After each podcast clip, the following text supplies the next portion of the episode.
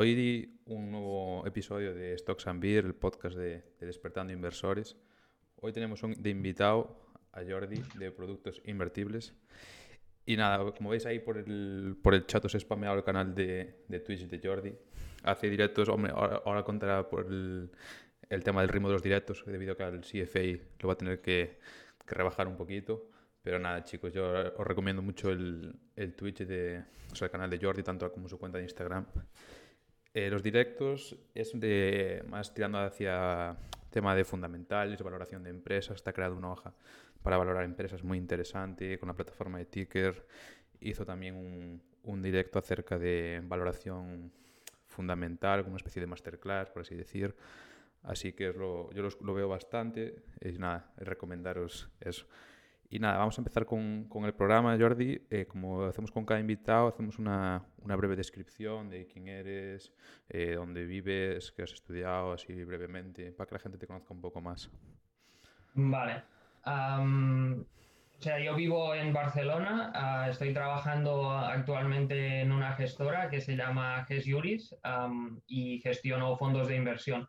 Entonces, uh, lo que he estudiado ha sido, yo hice ADE, y, bueno, ah, tuve una asignatura pues que, empezábamos a ver un poco tema mercados y tal. Y, la verdad es que me llamó mucho la atención y hablando con el profesor y, tal, pues pude estar dos semanas con, banqueros privados aquí en Barcelona. Yo soy del Delta del Ebro y, estaba a dos horas de aquí de Barcelona. Y, estuve un par de semanas con ellos y entonces ya vi que, que eso era lo que yo quería, quería hacer porque me gustaba. Y a partir de ahí me vine aquí a Barcelona, hice mi primer máster en finanzas y, y, a partir de ahí ya empezó todo. Pues me saqué, me saqué el CEFA, me saqué el EFA, ah, empecé a trabajar en la Bolsa de Barcelona como prácticas y tal. Y cuando llevaba unos meses allí me salió la oportunidad de incorporarme a esta gestora.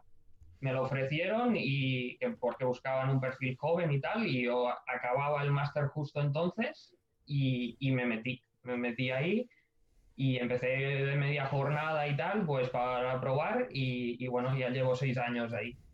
Y, nada, ahora mismo estoy gestionando cuatro fondos y total pues unos 25, 26 millones más o menos.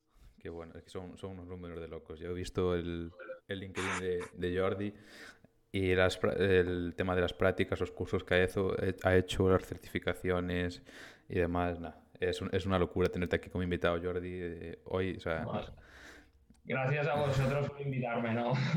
Antes de empezar con, con la parte esta de, de, tus estudios, de tu formación, eh, quería hacerte una pregunta, porque con un colega mío pasa algo similar. Eh, cuando, cuando, yo comenté esto de hacer el, el podcast, tú me, habías, me habías respondido a la historia, pero me decías que aún no, no podías enseñar la, la cara o la, poner cámara o algo así. Y luego también el tema de la cuenta, porque tengo un colega que también tenía una cuenta de, de bolsa, como la, de, como la Despertando Inversores, y por hecho de trabajar en, ahora está en PVC de auditor, y creo que por, no sé, no sé por qué cosa es legal, que no puede tener una, como una cuenta así para subir contenido de ese estilo o asesorar a gente. está muy pillado. ¿Cómo es eso? No, sé, si me pillas lo que quiero llegar.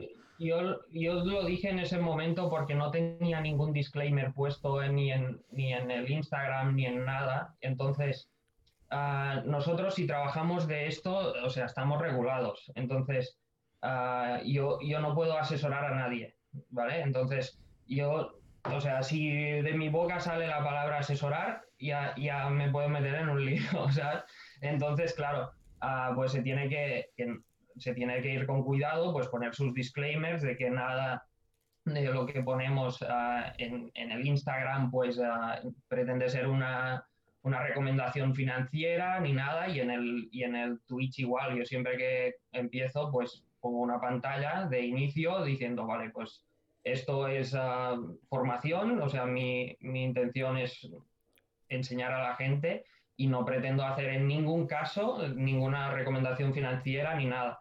Es un poco para, para ir con cuidado con, con, este tipo de cosas. Entonces yo te dije eso porque al principio pues yo publicaba, pero claro, si no, pues si no digo que soy yo, pues, pues no pasa nada, pues eh, publico como cualquier otro, pero, pero si ya enseño mi cara, es como ah, por ser yo y estar gestionando un fondo o trabajando en la industria, alguien puede pensar pues que, si me hace caso, pues ah, va a ir mejor, pues, pues no, entonces tú tienes que poner unos disclaimers y, dejar bien claro que tu contenido es simplemente contenido en plan enseñar, ¿no? Y, no en plan de, recomendar a nadie ni nada, porque ya te digo, yo lo tengo, o sea, no puedo hacerlo eso. Sí, hay, hay, que dejar los aspectos legales muy claros en esto de, de crear cuentas de divulgación. si te dedicas a eso, sí.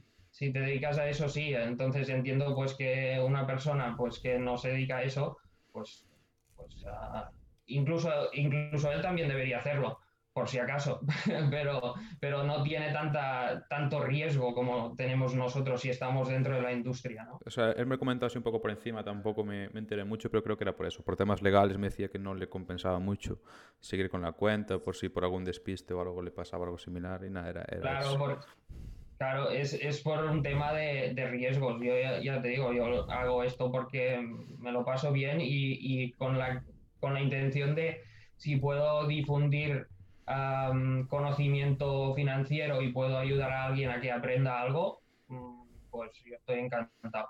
Pero evidentemente no saco ningún beneficio de, nada de lo que estoy haciendo.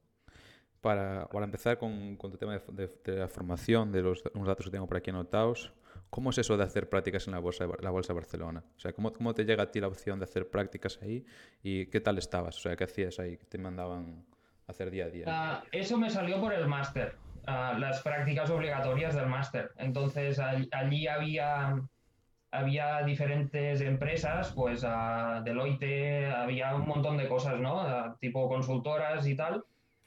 Y, y, estaba la Bolsa de Barcelona. Y, y me acuerdo que eso era curioso porque nadie quería ir ahí porque no pagaban. Entonces la Bolsa de Barcelona era como la opción que nadie quería porque no pagaban. Entonces, la gente pues se iba más a, otros sitios que estaban remuneradas y, la bolsa de Barcelona pues era, pues nadie quería ir. Pero yo como quería dedicarme a mercados, yo pensé, pues mira, pues si no me pagan, pues no me pagan, no, pasa nada, voy ahí a aprender y ya está. Y entonces ah, fui ahí y estuve, no, no me acuerdo cuántos meses, la verdad. Y lo que hacíamos yo estaba en la parte de, servicios de estudios o algo así se decía, y lo que hacíamos era pues las crónicas de, apertura del día. o sea, los que estábamos por la mañana, sí, abrían los mercados, mirábamos qué pasaban los mercados y tal, y entonces escribíamos pues qué, qué estaba pasando en el mercado. Y una vez ya teníamos hecho eso, y hacíamos un informe semanal y uno mensual también, y mientras tanto, pues los de la Bolsa de, Barcelona nos decían, pues oye, que estoy estudiando, no sé, o sea, cualquier cosa, estoy haciendo un estudio de, lo que sea. Ah, pues mirad esto, mirad esto. Y entonces nosotros, pues ahí pues estábamos aprendiendo y buscando y bueno. ¿Y cómo, es por dentro una, una, bolsa? Porque yo nunca he estado en, nunca he entrado en ninguna. ¿Cómo es el día a día estar allí dentro? O sea, la infraestructura, la, gente, tenéis un despacho, ¿cómo, cómo iba todo bueno, eso? nosotros ahí estábamos, o sea, no, no era una parte de, estudios, ¿no? Era como si, como si estuviésemos haciendo research. La parte, la Bolsa de Barcelona, por ejemplo, ahora hace tiempo que no voy, pero, pero la parte de la Bolsa de Barcelona, abajo está la sala donde está, ¿sabes? El típico marcador donde están los... Ah, los tickers saliendo y si sube y si baja, pues ahí está. Y, allí antes, pues eh, era donde se, se, movían, pues se compraban y se vendían acciones. Ahora está un poco más muerto porque todo el mundo lo hace o por teléfono o por... O por ah, o sea, la manera online, sí. Hmm. Y luego tengo por aquí también que tienes varios cursos hechos, el de, Bloomberg, que es una plataforma muy, muy mítica en el hmm. tema de los fondos. Sí. Eh, está guay la plataforma, o sea, tiene pinta de ser un pepinaco, vamos. La, plataforma es brutal, o sea, la plataforma es, ah, es la más grande por algo. O sea, para mí Bloomberg es, es muy cara, es decir, tú como inversor particular ni te lo plantees, pero, pero a ver, es, que básicamente está destinada a inversor institucional, entonces ahí pues tienes toda la, toda la información. Y, y, bueno, los cursos pues fueron saliendo, yo utilizaba Bloomberg y los cursos fueron saliendo, ellos mismos te van ofreciendo cursos. Entonces he hecho muchos con ellos porque, pues porque saben una funcionalidad nueva, pues oye, tal, hemos sacado esto, ¿te interesa? Pues si, si es de equity de bonos, pues sí. Si me dices que es de soft commodities, pues, te, pues yo no hago eso, pues no, no voy a perder el tiempo con eso. Pero, pero bueno, bueno, o sea, fue saliendo así el tema. para, los, para los mortales nos quedamos con Ticker, mejor de, de plataforma. Ticker, funciona, muy bien, por eso... Y a mí me encanta, ¿eh? Eso es brutal. Es muy chula, tío, esa plataforma. O sea, para fundamentales, mm, es que ¿qué necesitas más? O sea, ahí tienes todos los, todos fundamentales de la empresa. Y, bueno, ya te digo, o sea, Bloomberg es más para, para institucionales. Si tú quieres analizar una empresa por fundamentales, con Ticker tiras. Y luego tengo por aquí que has hecho otro de gestión del cash. Me imagino que eso ya será para especializado en tema del fondo, ¿no? bueno, eso fue con, el máster. Ah, fue ah, con el máster también. Sí, eso fue. hubo un curso adicional que nos lo ofrecieron de cash management y, bueno, lo hice. Eran, no, no, eran muchas horas, no era un curso muy, muy bestia. Y luego el que, el que, sí que me llama la atención es el curso de Python, o sea, de programación, que pone que... ¿Cómo, o sea, ¿te sirve para la bolsa el tema del, del Python o te ha servido para algo? Mm, lo hice y lo hice yo porque quise desde mi casa online. Es ah, decir, no, no fue algo así. Yo te diría, ah, el Excel es una herramienta fundamental en nuestra industria y si sabes, si sabes programar, no es 100% necesario porque yo no sé, pero ojalá supiese, porque me ayudaría mucho y me ahorraría mucho tiempo en muchas cosas. Pero, pero bueno, si no sabes, pues con que seas un poco espabilado y digas, tengo que hacer esto, pues con buscar subes y tal, sepas buscarte la manera de hacerlo, pues con eso tiras, que es, que es lo que hago yo. Es decir, pues si tengo que hacer algo, pues ya me busco yo la manera, aunque tarde una hora más, pues, pues uh, voy a tardar eso y lo voy a hacer. Pero, pero si supiese, evidentemente, pues alguien que sabe código, pues pim pam y te lo hace todo pulsando un botoncito. Y luego lo que comentábamos en, en la previa nosotros, el tema del idioma, el tema del inglés en el sector de las finanzas.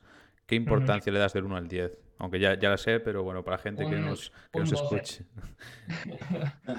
un 12, porque es, es, básico. Es decir, uh, ojalá yo tuviese nivel uh, inglés nativo. Vamos, o sea, lo cambiaría por la mitad de los cursos que he hecho.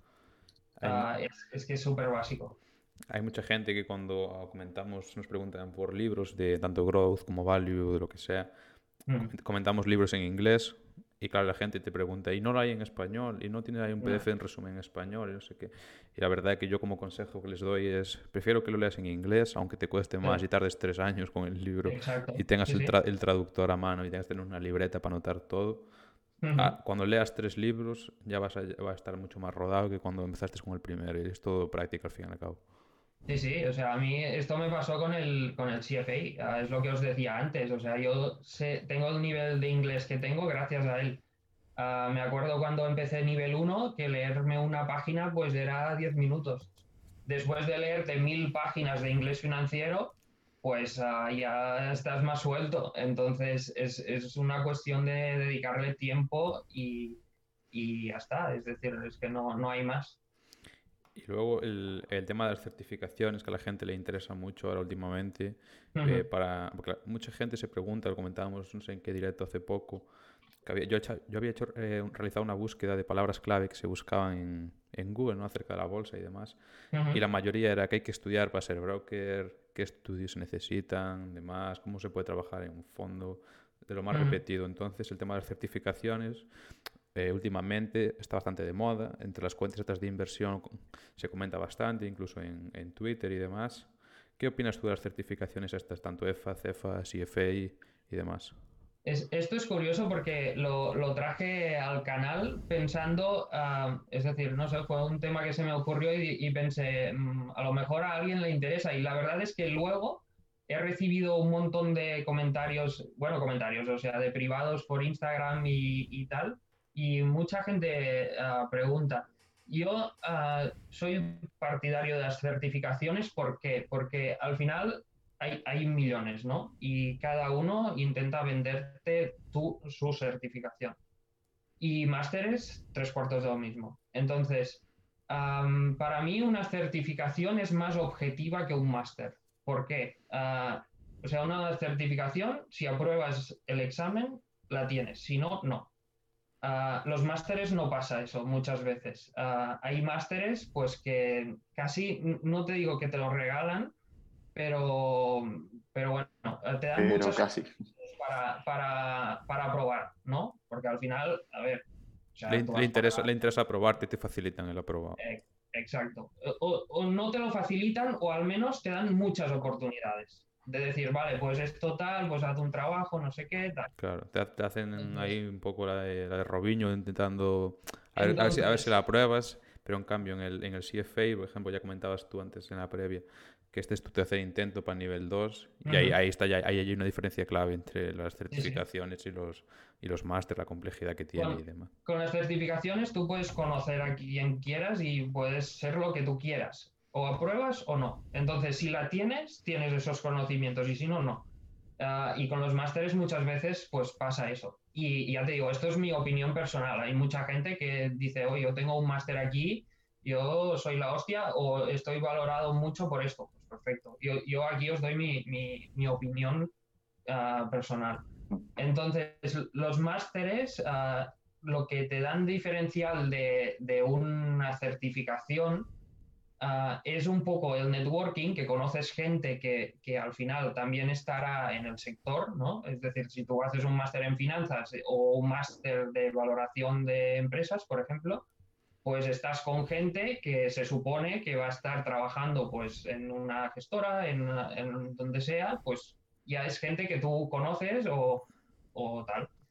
Y también la parte, si quieres empezar en el mundo financiero, la parte de las prácticas, que eso, a ver, ah, yo siempre lo digo, o sea, ah, poner el, pie dentro y a decir, pues mira, ah, ya he hecho seis meses de prácticas donde sea, da igual pues bueno, ya es algo que cuando vas a una entrevista de trabajo, pues he estado en prácticas, pues ¿y qué tal? ¿Qué has hecho? Tal.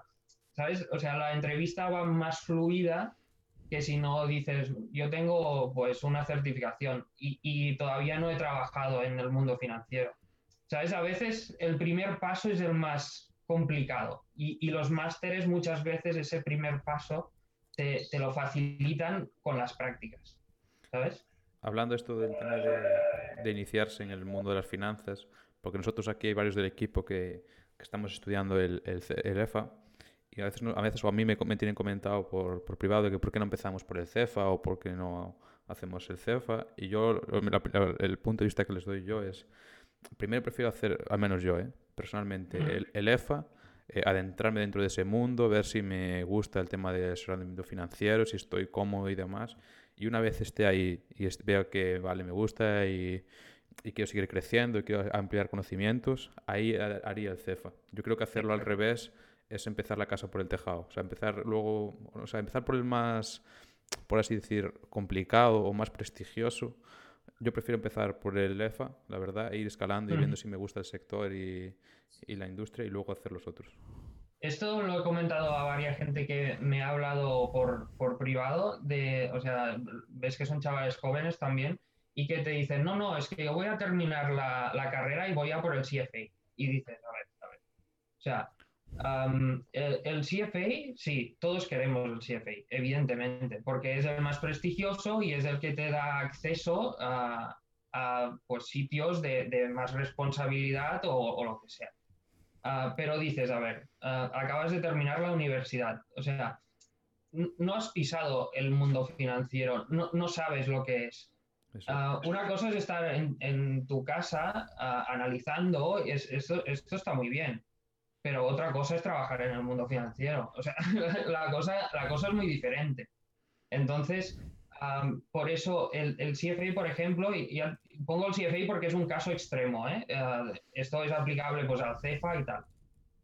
vale más que te saques una certificación que te permita decir, vale, voy a probarlo. ¿No? Voy a probarlo, voy a estar un año o dos, pues me gusta, pues perfecto, y amplio conocimiento, perfecto. Pero meterte en un fregado de, por ejemplo, ya, ya te digo, CFA, porque es el caso más extremo, de tres niveles, que son tres años, de, de un, de un nivel altísimo. Es decir, ni, ni carrera, ni máster, ni nada. O sea, el CFA es mucho más en cuanto a, nivel de dificultad. Entonces, meterte en un fregado así, sin haber ni pisado el, el, la industria, sin saber si te gusta, porque tú a lo mejor tienes idealizado que el mundo financiero es estar delante de una pantalla, o oh, esto sube y baja, ¿no? Eso no es así. Entonces, a lo mejor tú tienes una idea y, te, y, has gastado tres años y muchísimas horas y luego entras. Y mucha pasta. Y mucha pasta y entras ahí y dices, pues no me gusta. Exacto. Entonces, claro. Yo pienso, mm, pienso 100%. Por eso digo que hay gente que piensa, hostia, he hecho un PDF analizando, qué sé, DraftKings, qué guay me ha quedado y lo he clavado y me ha subido un 15%. Quiero ser eh, gestor de fondo, los cojones, 33, tío. Exacto, eso, pasa. Y, os contaré una anécdota, una anécdota. Me acuerdo una vez que tuvimos un, chico de prácticas que, vino y, duró un día. Un día porque, ah, porque dijo que él no venía ahí para hacer, no, me acuerdo qué que, le dijimos que hiciese, pero a lo mejor era ah, cuadrar alguna cartera, no sé, algo, era el primer día, ¿qué, te esperabas? ¿Que te diésemos 10 millones y toma, gestiónalos? Entonces, claro, e, e, el, chaval al segundo día dijo que él no estaba ahí para hacer esas cosas. Y dices, hombre, no sé, es decir, todos hemos empezado por abajo. Es decir, yo soy el primero que hice prácticas y pues mira, si me decían ah, tienes que hacer fotocopias, pues yo hacía fotocopias, es lo que hay. Claro, por eso digo que yo prefiero empezar primero por el EFA, aunque no tiene nada que ver el EFA con el, con el, CEF, con el CEFA, con el CFA, pero prefiero empezar en el mundo laboral, en el, sector con ese, y luego ir escalando ya si me, si me gustando. Estoy totalmente de acuerdo. Totalmente de acuerdo. Antes de, de pasar la parte a, a Santi, tengo aquí unas preguntas del chat. Eh, nos pregunta Juan, ¿qué, ¿qué, máster hiciste, Jordi, en concreto? Yo hice el primero, hice el máster en finanzas en el Instituto de Estudios Financieros en Barcelona, es, es, un, es un, instituto privado. Y entonces el segundo que hice lo, hizo, lo hice en la, en la V, otro máster en finanzas. Y luego pone aquí, ¿qué trabaja? ¿Es una gestora de un banco? No, no, es una gestora privada. Es, una gestora de fondos, o sea, GES Juris se llama. GES Juris Asset Management. Y luego aquí pone buy side o sell side. Buy side. Vale, y ahora eh, pregunta por aquí Esther. El tema de los, requisitos para el EFA o para el CEFA sin tener estudios sobre finanzas. Para el EFA, al menos los que yo sé, con un ciclo medio superior te sirve para, poder hacer el, el, EFA y luego una vez lo apruebes tienes que presentar eh, seis meses de, de experiencia, si haces algún curso de preparatoria en IEB así, de cualquiera de estos, y sobrepagas por tu cuenta, que es lo que estoy haciendo yo, tienes que presentar un año de, de práctica. ¿Sí quieres decir tú ahora, Jordi, los requisitos para el, CFA? Para... el, el, CFA ah, son, es decir, tú para entrar en el CFA tienes que tener una carrera universitaria y, y, luego aprobar los tres niveles y luego, que esto es lo jodido. Cuatro años, ¿no? Ah, gente que, que, aún no está dentro, que por eso yo no recomiendo meterse en ese fregado si aún no estás dentro, es que necesitas cuatro años en, en un sitio ah, del sector y no te vale cualquiera. Tienes que tener un sitio de responsabilidad en el sector. Es decir, si tú estás en, en CaixaBank, en una oficina de calle... No te vale una mierda. 10 años que no te vale. O sea, por eso, por eso a veces es mejor, por ejemplo, con el o sea, con el CEFA, con el, nivel español, si haces, si mientras tienes ese y estás eh, trabajando como puedes estar haciendo tú, los, tú ya llevas seis años ahora en nada, pues tú ahora mismo ya tendrías esos cuatro de, de experiencia sin, sin, tener el, el, inglés, el CFA. Sí. sí, O sea, yo los cuatro años ya los tengo. Claro, es que es eso. O sea, ahora mismo, eso que estamos hablando ahora de esto. O sea, tú sin entrar en el nivel más tocho difícil, ya tienes los cuatro años de experiencia de ese mismo nivel. O sea, sí, tengo la experiencia. Sí, bueno, claro. O sea, la experiencia que me contaría como para poder, ah, para que me diesen el... Sí. Ok, pues por, mi parte ya, ya estoy, luego al cierre volveré, Jordi. Ahora te dejo con Santi. Claro. ¿Qué tal, Jordi? ¿Se me escucha bien? Sí, sí, perfecto. Bueno, pues nada, lo primero decirte que, que me has respondido a muchas dudas que tenía, por lo que comentabas, porque somos gente joven que nos gusta nos gusta el sector, pero claro, siempre existen las dudas, siempre existe por dónde hay que seguir el camino. Y yo creo que qué mejor que, que, tú, que ya estás en, en, un fondo de inversión, que, bueno, lo que has comentado, que llevas cuatro fondos, más de 25 millones, pues que nos puedas aconsejar, eh, decir cuáles son los caminos que hay, incluso darnos consejos que a ti te han servido. Yo lo, lo, valoro mucho porque porque pienso como tú a la hora de las prácticas. Yo hice prácticas en una entidad financiera y creo que eso me cambió a mí el, el ver las finanzas. O sea, antes ya me gustaban, pero hasta que no lo pise y estuve dentro, no me reafirmé y dije, vale, esto es lo que a mí me gusta de verdad y, y, yo quiero seguir aquí. Entonces creo que lo, que lo que estás comentando es muy importante, incluso para la gente que aún tenga dudas, poder tener un camino más claro y saber por dónde, por dónde tiene que, ir. Así que nada, yo la verdad es que me lo has aclarado mucho y, creo que lo volveré a, escuchar otra vez para, para coger apuntes. y, y, nada, en, en Gesuris he estado mirándolo, no lo conocía al fondo y, y he visto que es el, el segundo fondo más antiguo de España y que, y que gestiona más de 760 millones de, de euros. La verdad que me parece, me parece bestial. No es, no es, una de las gestoras más grandes que hay, porque evidentemente si lo comparas contra pues, CaixaBank o, o, una de las grandes, pues evidentemente no, no tal. Pero, pero sí, yo estoy muy contento, estoy muy a gusto con ellos, uh, estoy encantado. El, el, equipo personal es un 10 nunca he tenido ningún problema de nada con nadie ni nada, súper bien todo y yo estoy encantado. Encantadísimo. Y, y, nada, antes cuando estabas hablando con, con Imanol, eh, habías comentado el tema de los bonos. Eh, los cuatro fondos que tú, que tú gestionas, eh, ¿están más dirigidos a, a, renta fija por lo que he, intuido o, no tienen? No, tengo, o sea, cada, cada, fondo tiene su, su, mandato, ¿no? Al final tú cuando, cuando gestionas un fondo, tú tienes tu mandato y, y tienes que ceñirte a él. Entonces, por ejemplo, tengo dos, dos fondos que son solo equity y, y, entonces hay, hay dos fondos, uno de 50% equity aprox, ya te digo, esto siempre hay un baremo, ¿no? Uno 50% y el otro un 40-30, que son más conservadores. Entonces, uh, ahí pues tienes que ceñirte, ya te digo. Claro, vas moviéndote entre equity y un poco más conservador, renta fija a lo mejor, ¿no? Para, o sea, tú cuando gestionas un fondo, tú tienes unos límites, ¿no? Es decir, tú no puedes levantarte un día y un fondo que tiene un 30%, decir, hoy estoy muy optimista y voy a meterlo a un 70%, ¿sabes? evidentemente la gente que hay ahí dentro, sí. E-, ellos han comprado un producto y ese producto tiene un perfil y unas características. Entonces, aunque, aunque por folleto te lo permitan, porque normalmente son, son amplios, uh, pues tú tienes que ceñirte a, a esa directriz y, y, tú tienes que gestionar como, como, se, como el producto requiere, ¿no?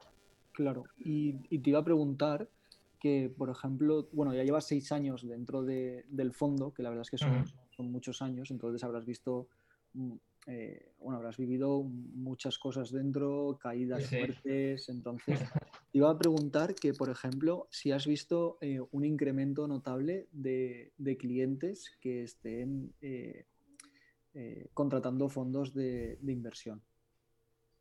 Um, o sea, yo te diría, Uh, se, se, ha visto mucho también en los últimos años el tema de, de, de los ETFs.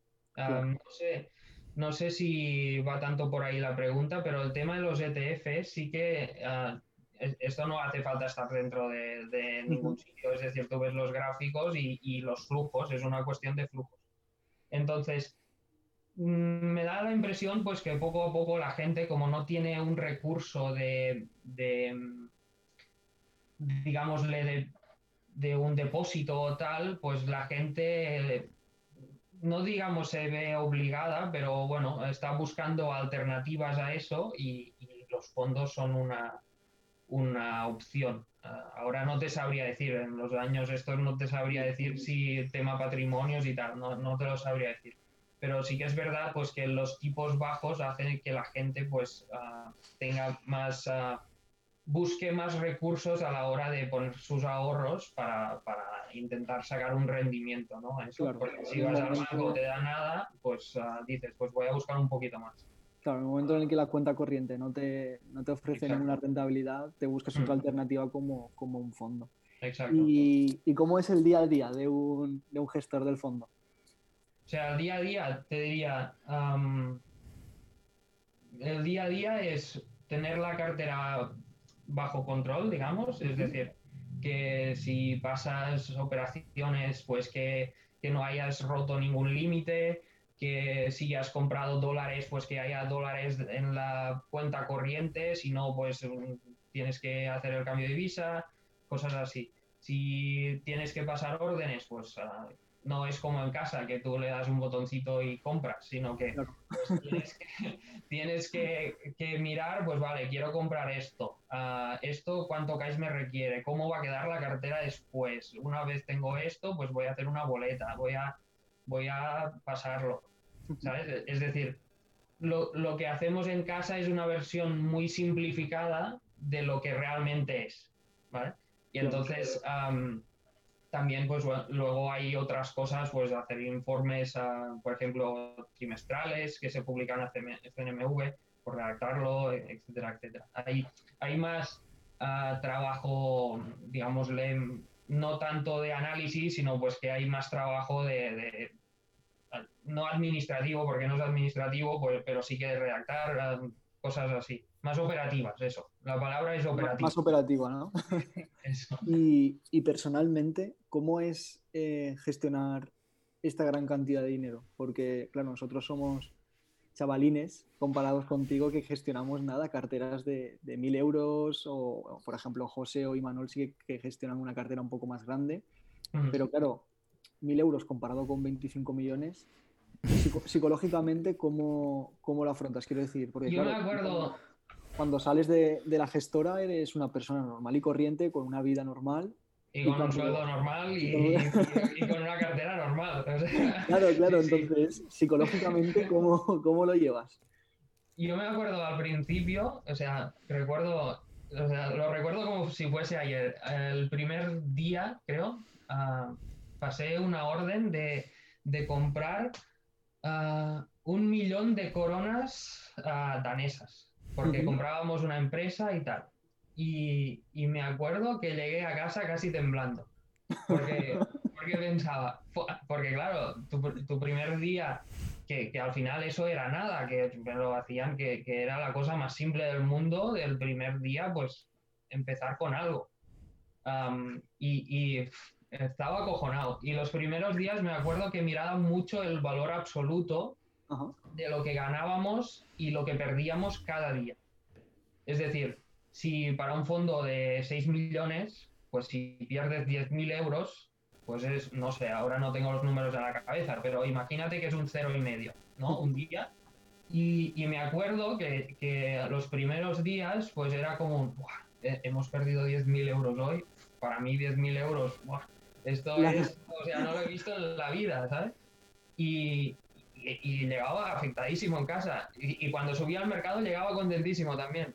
Pero, pero claro, porque miraba valores absolutos. Pero llegó un punto que tú dices, ah, o sea, aprendes a, a relativizar, ¿no? Es decir, bueno, hemos perdido 10.000 euros, esto es un cero y medio de la cartera.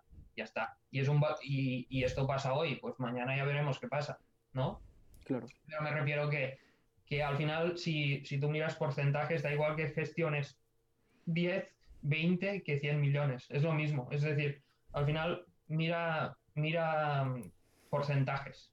Has ganado un cero y medio, pues perfecto. Has perdido un cero y medio, pues perfecto. No, si te pierdes por, por los absolutos, evidentemente si gestionas 100 millones, pues un cero y medio, pues serán, ah, no sé el número ahora de cabeza, pero será mucha pasta para ti personalmente. claro. Entonces es un, un, poco una forma de, de, de, quitarte presión, ¿no? Porque es, es que si no, claro... Uh, no, no, no, no, dormirías tranquilo. y eh, el tema de, la, de gestionar eh, esa gran cantidad de dinero, a, luego a tus finanzas personales ya de inversión personal, eh, ¿lo has visto mejorado el, el, poder haber llevado esa gestión del riesgo, asumir pérdidas y ganancias tan grandes? Bueno, te lo tomas diferente porque es, es, lo que te digo, igual que al principio, que para gestionar pues miras porcentajes, pues para tu cartera personal también. Claro. Y, y no, te, no te asustas tan rápido, ¿no? Es decir, cuando hay un COVID, pues si la cartera pierde un 20% y dice, he perdido un 20% de mi dinero. Bueno, pero es que yo ya he vivido el Brexit y, y he vivido muchas cosas.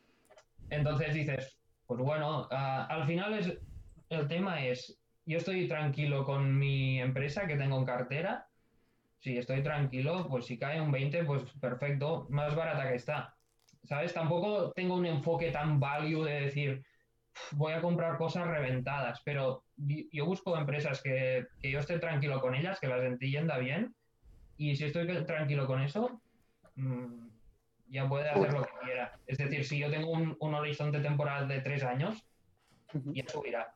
Claro, a ver, al fin y al cabo es una, una, estrategia de inversión que yo creo que es la que más se ajusta a, a los perfiles que estamos aquí. Empresas que, que, confiemos en ella y lo que tú dices, baja un 20%, un motivo más para seguir comprando. Está sí. un 20% más barata de lo que pude comprarla hace X tiempo. Sí, comentar... No ha pasado nada raro en los fundamentos. Claro, claro, efectivamente.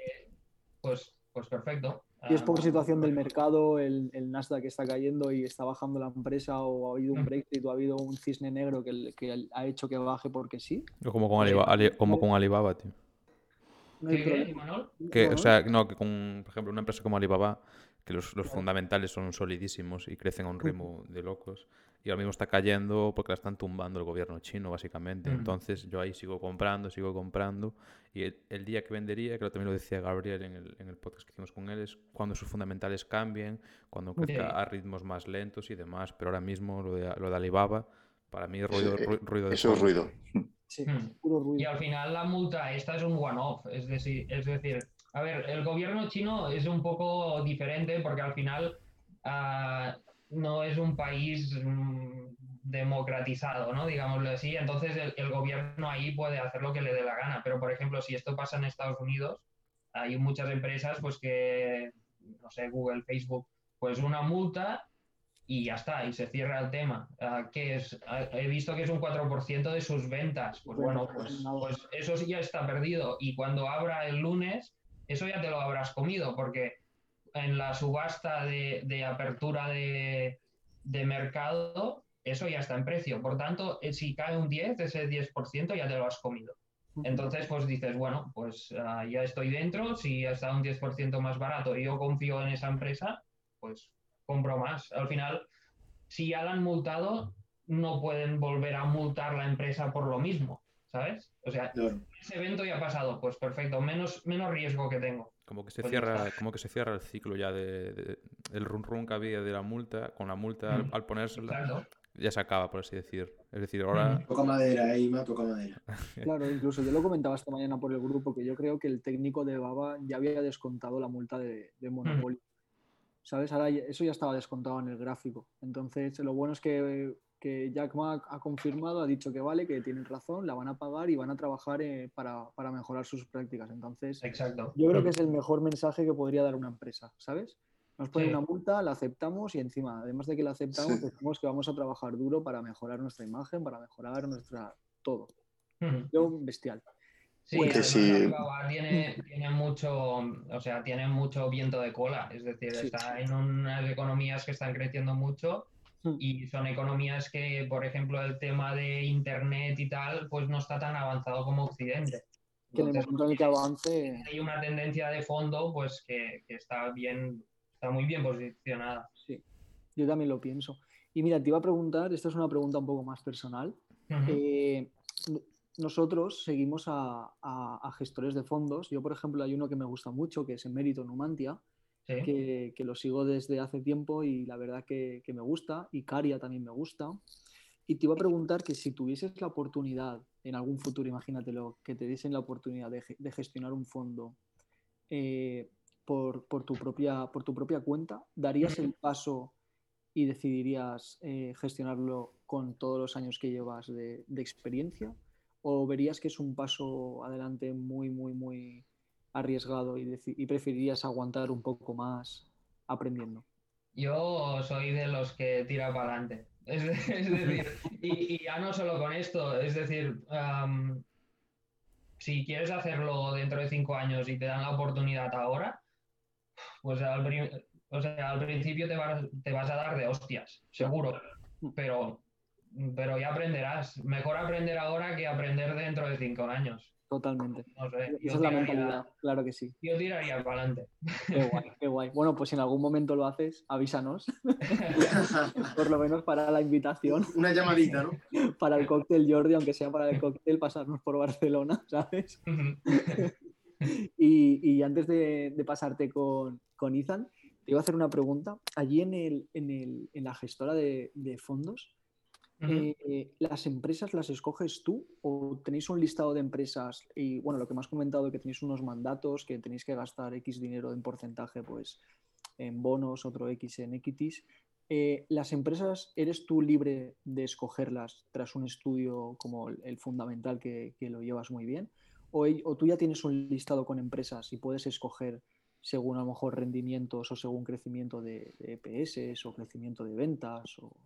No, bueno, es decir, en la gestora, por ejemplo, siempre hay un universo ¿no? de, de, activos, es decir, ah, pero ya no solo en esta, entiendo que esto pasa en todas, porque ya, ya por temas regulatorios, sobre todo en la renta fija, hay cosas que son muy líquidas y, y, ya por evitar problemas, de decir que el día de mañana pete, aunque a mí me venga en gana, al final quien manda en en esto de si puedes meter algo o no es el departamento de compliance.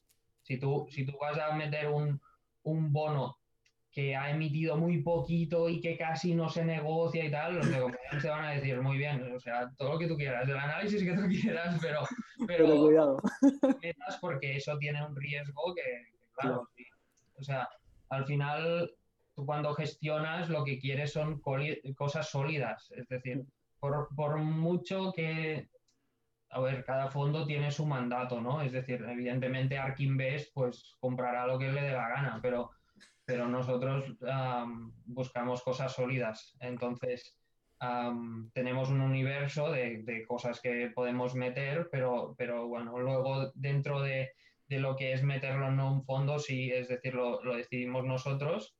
Y, por ejemplo, en, en, los fondos, yo, por ejemplo, tengo una, una compañía que asesora los fondos también. Entonces, entonces ahí, ahí hacemos como, como un team, que son, son yo como gestor y la parte que asesoran a los fondos, hacemos como, o sea, evidentemente son empresas diferentes, pero hacemos como un team de, pues oye, ¿te has mirado esto? Oye, tal, pues va, pam, ¿sabes? Es como que... No estás solo, por así decirlo, tienes también... Exacto, no, no estoy solo en eso, pero, pero evidentemente la parte de, gestionar, pues el gestor es quien... Quien lo, quien lo gestiona, claro. Qué pasada, no, no me hubiese imaginado que, que, fuera así. Y aunque esta era la última pregunta, quiero aprovechar. Eh, el bono, porque por, por, lo que hablábamos de los bonos de renta fija, creo que el, el, fondo va más, más por, por, por, ese estilo.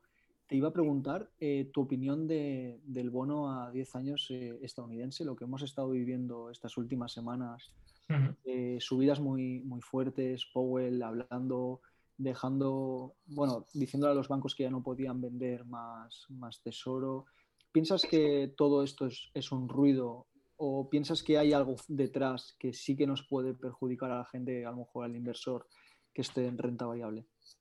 Yo, yo para mí aquí el, el, punto importante es que no se les vaya de las manos. Es decir, que que no se vaya la inflación de las manos. Mientras eso no pase, mm, bueno. Que siga todo así, ¿no? Evidentemente la renta fija no es fija y la renta fija sube y baja como cualquier otro activo. Es decir, la, gente tiene la sensación de que yo me compro un bono y estoy tranquilo. No, eh, o sea, los bonos suben y bajan igual que las acciones. Ah, tienes un riesgo diferente, evidentemente, pero me refiero que si, si ellos ah, aguantan y no se les va la inflación de las manos, todo irá bien.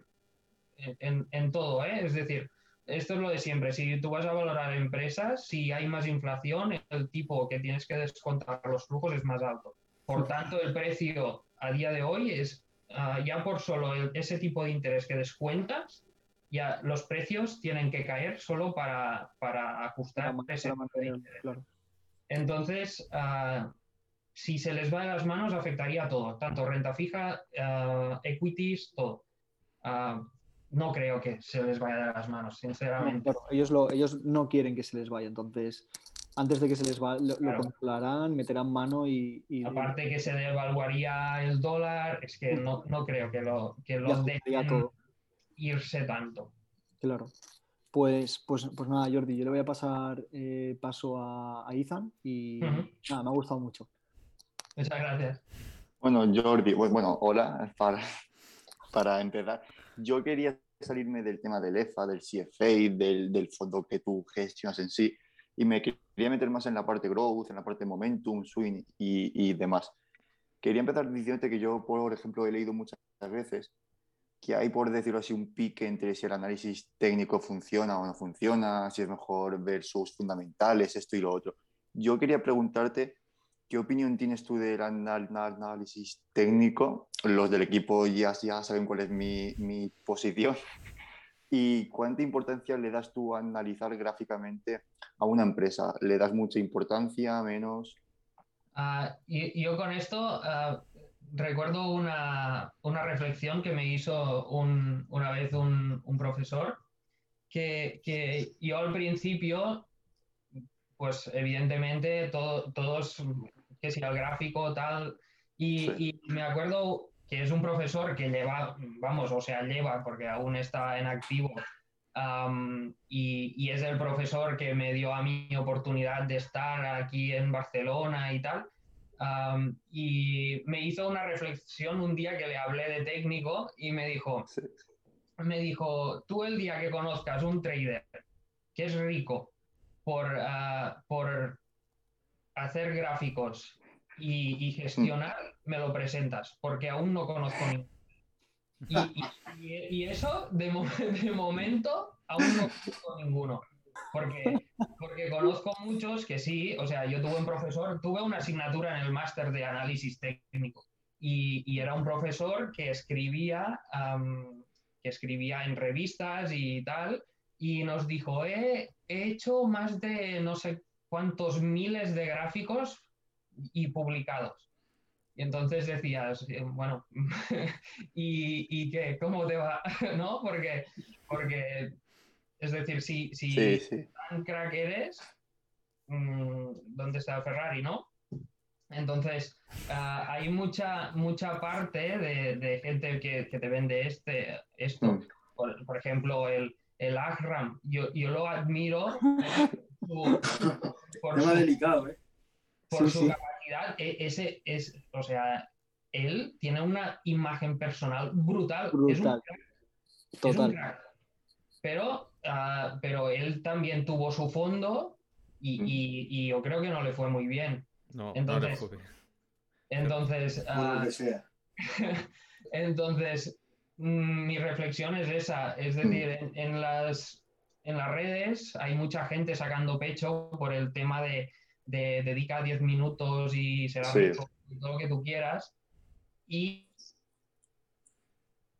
y siempre va ligado al análisis técnico. Y, y yo lo asocio, ¿por qué? Porque el análisis técnico es más fácil de, de aprender al principio. Y yo no digo que, que, ser muy bueno sea fácil, ¿eh? eso no lo he dicho. Sí, sí, sí. Que el, Te he entendido. 0 al 1 es fácil.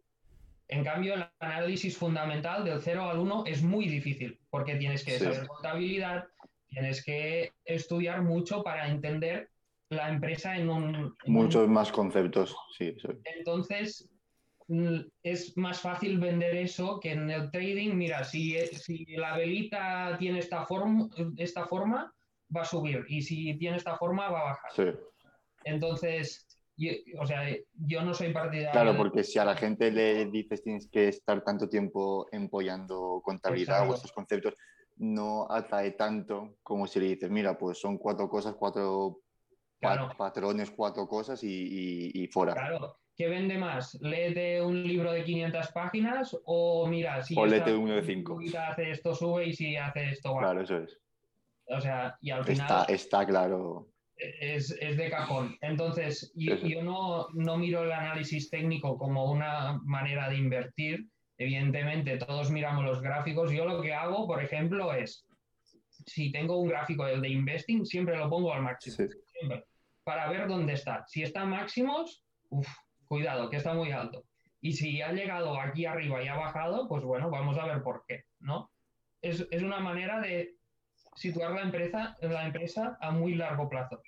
Y lo que sí que hago por técnico, digámosle así, yo lo que hago muchas veces, en, muchas veces esto es en Bloomberg porque las otras herramientas no te lo permiten, es graficar, graficar márgenes. Por ejemplo, si la empresa tiene un profit margin de un 30, ¿qué ha tenido en el pasado? ¿Sabes? Entonces, yo miro una tendencia de... de la, evolución, ¿no? De, Exacto. por mm. ejemplo. Entonces, si aumenta, si no. Por ejemplo, ah, no gráfico precios, gráfico PER. ¿Vale? Para, para, saber dónde ha estado, porque el PER es una, una medida más ah, que si ahora está 20 y su media histórica es 40, pues perfecto, está perfecto, ¿sabes? me, dice más cosas que un simple precio y una velita de un precio. A mí la velita del precio no me dice nada. No te interesa. Y hablando del PER, ¿qué opinas? Claro, porque venimos de un año que las empresas growth han sido los, los las protagonistas del año. Y eso ha hecho que las valoraciones como el PER estén muy, muy altas. ¿Qué opinas tú, tú de eso? ¿Crees que este año acabarán desinflándose, continuará esa tendencia al, alcista, por así decirlo, en esas valoraciones. ¿Tú qué, qué opinas de eso? Yo creo que se tiene que mirar siempre caso por caso, porque, porque a veces es, es peligroso, uh, o al menos por sector, mínimo por sector, hmm. porque, porque, por ejemplo, tecnología no es lo mismo un Amazon que un IPO recién salida. Entonces, uh, muchas veces se pone en el mismo saco, que eso a veces es bueno, porque, porque muchas veces cae la tecnología y dices, bueno, está cayendo todo, pero hay una empresa que es súper buena y con unos flujos súper estables y tal, que también está cayendo. Eso te da, te da oportunidades muchas veces de compra. Entonces, yo te diría, a ver, ahora tenemos una masa monetaria mucho más grande que antes del COVID. Lo que pasa es que el mercado también si tú te miras empresas de, consumo, no sé, tipo Coca-Cola, Pepsi, todo esto, ya están utilizando a niveles ya antes del COVID. Es decir, el mercado ya, ya descuenta de que el COVID ya ha pasado. Entonces, bueno, ah, el mercado tiene que tener cosas para seguir subiendo. Si empresas son capaces de cuando les quiten los estímulos y las ayudas y todo esto, seguir manteniendo esos ritmos de crecimiento, pues seguirán subiendo. Si no, a ver, yo veo muchos, ah, muchas empresas que, se están asumiendo unos niveles de crecimiento que a veces uh, cuesta, ¿eh? Sí, asusta. Ah, sí, sí, porque es decir, ya, no el PER o, la valoración, sino que ya están descontando flujos futuros que dices, bueno, sí, sí, ah, está muy bien, pero eso es futuro. a lo mejor no pasa. Y contando incluso que muchas de esas empresas aún ni generan beneficios. Exacto. esto aún es, o sea, el caso extremo son las IPOs estas que, que bueno, que salen a cotizar y, y, te dicen dentro de 10 años voy a ganar dinero. Sí, sí, muy bien, pero tienes 10 años en medio que a la que Muéstramelo ahora. ¿sabes? Entonces, ahí es un, un tema de, de gestionar el riesgo y, y saber, pues bueno, si quiero más riesgo, pues me meto en unos sitios y si quiero menos, me meto en otros, ¿no? Un poco, un poco así. Eh, hilando con eso del, del riesgo y, de, y, y tal, sabemos cómo es ARC, ¿vale? Quiero entrar en ese tema. ARC es, es full, full growth, básicamente. ¿Qué opinas de, de, de lo que he estado haciendo? ¿Lo ves un poco ar- arriesgado o crees que lo está haciendo bien? ¿Qué opinas sobre, sobre lo eso? dije- lo dije en, en un, no sé si lo dije en una publicación o, o en un directo, que la Mm. gente tenía que, que ir mucho, muy con cuidado con las empresas de ese tipo por, por la beta.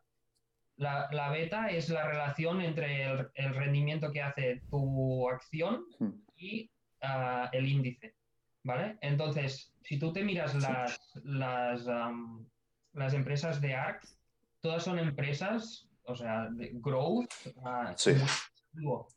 Entonces, todos tienen betas de uno y medio para arriba. Entonces, bueno, ARC lo hizo muy bien en 2020, o sea, me quito el sombrero, ojalá, vamos, o- ojalá hubiese hecho la mitad que lo hicieron ellos, evidentemente, pero am, cuando las cosas van mal, ahora, por ejemplo, las rotaciones sectoriales, pues ARC ha sufrido. E- Es decir, hemos visto empresas que ellos tienen en cartera, pues que ahí, eh, ahí han habido hostias Flojean importantes. un poco.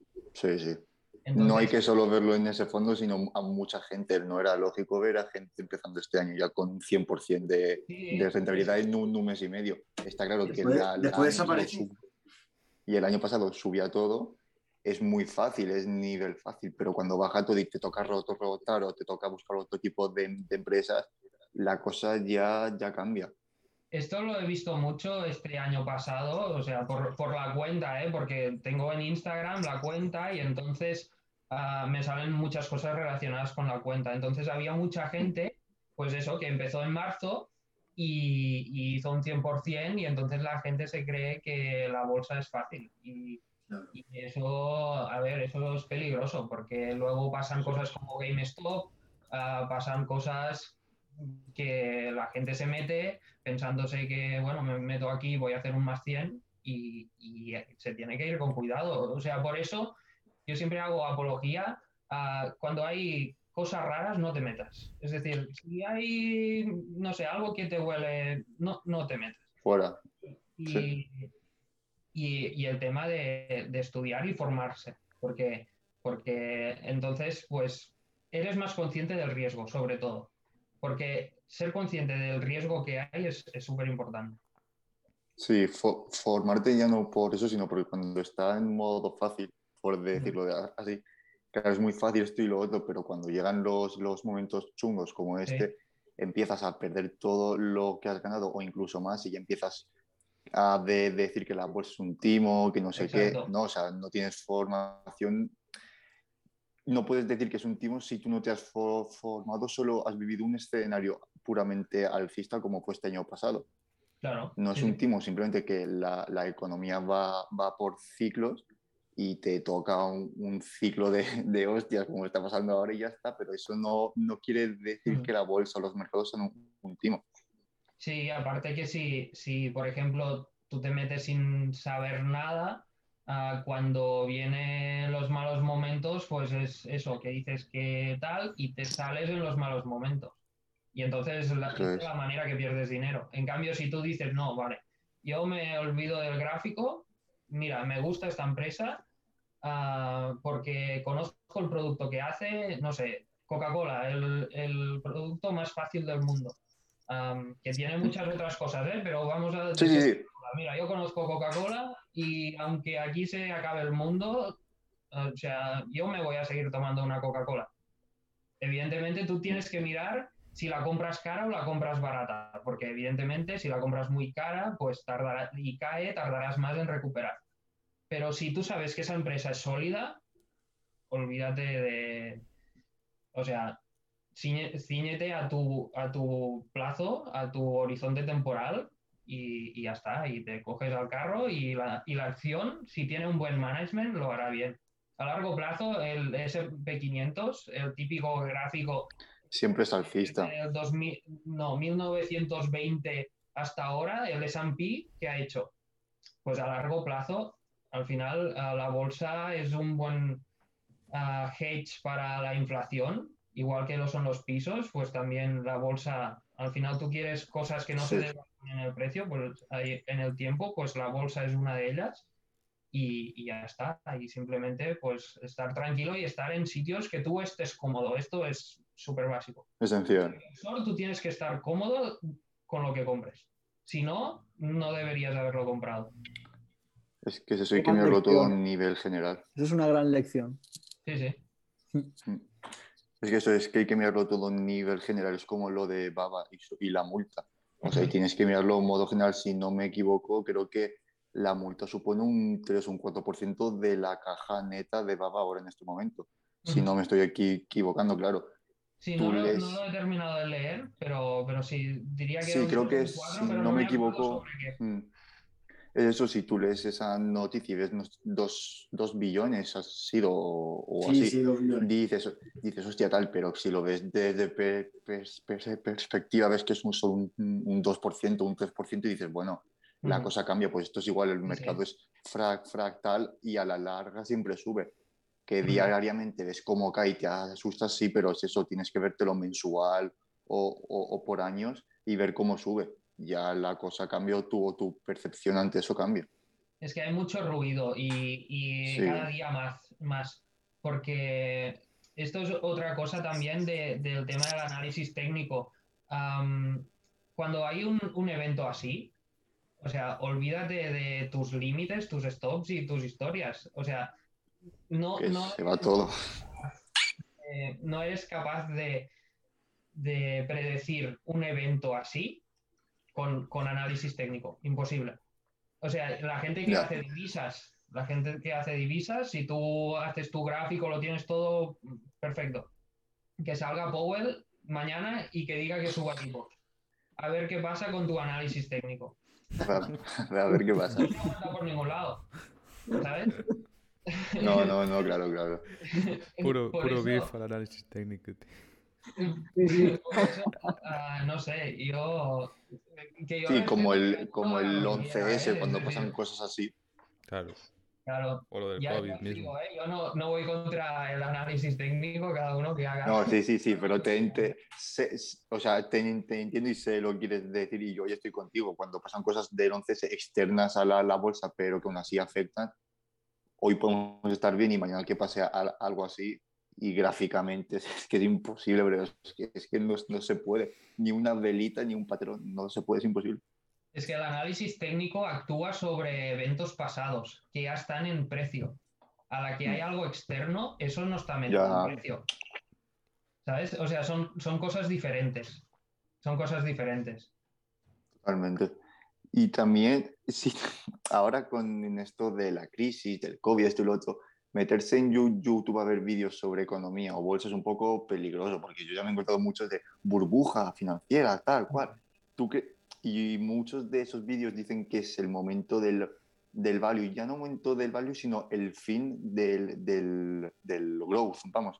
¿Tú crees que eso es así? ¿O cómo lo percibes tú? Cuando esto pase ya esas growth que han bajado sus valoraciones volverán a empezar o, o se quedarán solo las, las más fuertes? ¿Tú qué crees? Es que yo creo, yo no creo tanto en growth value, sino que yo pienso en empresas sólidas, es decir, ah, hay burbuja en la tecnología. Mm, miremos qué tecnología, porque, porque claro, en las IPOs, sí, seguramente hay muchas que van a petar. En- o sea, en Mm. los próximos 10 años, seguramente, pues algunas van a petar, seguro. Ah, pero en Microsoft hay burbuja, si tú te miras los resultados, o sea, cada vez ganan más dinero. Y yo no creo que haya burbuja ahí. Ah, que sí, que están a unos ah, múltiplos exigentes, pues puede ser. Pero es que al final están creciendo unos ritmos y están ganando tanto dinero que, que, para mí decir que hay burbuja en la tecnología es muy generalista, demasiado. Es decir, especificar que verlo poco- con, con pinzas. Claro. Y el, tema de- del value, aquí ha habido una rotación sectorial. Ah, depende de lo que pase con la inflación. por esta rotación sectorial, Microsoft va a dejar de ganar dinero. No lo creo. Entonces, a lo mejor sí, hay una contracción de múltiplos en la tecnología. Sí, puede ser que sí. Mm, Pero no sé, a la larga, es que no sé, yo, yo en estas cosas intento siempre empresas sólidas, me da igual si son growth, si son value, yo intento que tengan una, que tengan Unos un- buenos fundamentales, un buen... márgenes, exacto, márgenes ah, mantenidos en el tiempo, pues que si ha pasado algo, pues que pueda entender por qué y que no sea nada grave, y pues ya está. Y, y que tengan buena, buena caja para aguantar eso y que Claro. sepas de que de aquí a X años puedan seguir subiendo y que esto ya ha sido puro ruido porque esto que está pasando dentro de cinco años no Claro. se va a acordar ni, ni, ni Dios, vamos. Sí, sí. Y la rotación que más fuerte se ha visto, yo creo, es en el tema financiero, los bancos. Porque el Sí. año pasado, ¿quién quería un banco? Pues nadie. Yo me meto a, por decirte una empresa, no, no sé, Jumia, que sube un montón en nada, o cosas así, growth, muy, Ujú. que en un día te hacen un 40%. Yo, yo no quiero un Wells Fargo, un Bank of America, pero este año con la, la rotación esa que, que estás comentando, tecnología se ha visto afectada por esa, ese hinchazón que ha, que ha habido y ahora con lo de los tipos, los bonos, se ha habido, ha habido una rotación, una salida de dinero de uno a- al, al- al otro. Al- Ahora lo que se ha visto mucho es que, que cuando ha habido esta mm, expectativa de inflación y esta subida de tipos, al, al final el negocio financiero que es, es decir, tú le das a un banco dinero, el banco coge tu dinero y se lo da a otro, por tanto, de ese otro va a cobrar un 6 y a ti te va a pagar un 4 y ese 2% de, de margen es, es Sí, de margen. entonces, ah, esta subida de tipos ha sido como un balón de oxígeno para, para los bancos. Ah, dicho esto, a mí el negocio bancario a, a día de hoy deberían cambiar mucho las cosas para, para que me vuelva a gustar. Pero por contra sí que me gustan mucho ah, temas de, de pagos, ¿no? Tipo Visa, Mastercard. Es decir, Visa, Mastercard tienes unos márgenes brutales y, y aparte ah, son empresas que por mucha inflación que haya, a ellos les da igual. Es decir, Visa cobra un por ciento por transacción.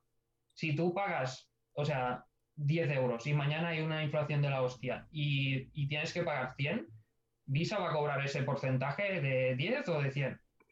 Por tanto, es, ellos no se ven afectados. Es decir, en el, en el mundo financiero hay, hay cositas que, que están, que están bien, pero el negocio bancario clásico es que los tipos todavía están muy bajos. Y en Europa, pues ya ni te cuento. Decir, en, en Estados Unidos aún tienen ahí margen y- o en emergentes aún hay un poco de margen. En, esta- en Europa Sí. es que no hay margen para que ellos ganen dinero. Entonces, claro, se tienen que buscar la vida como CaixaBank.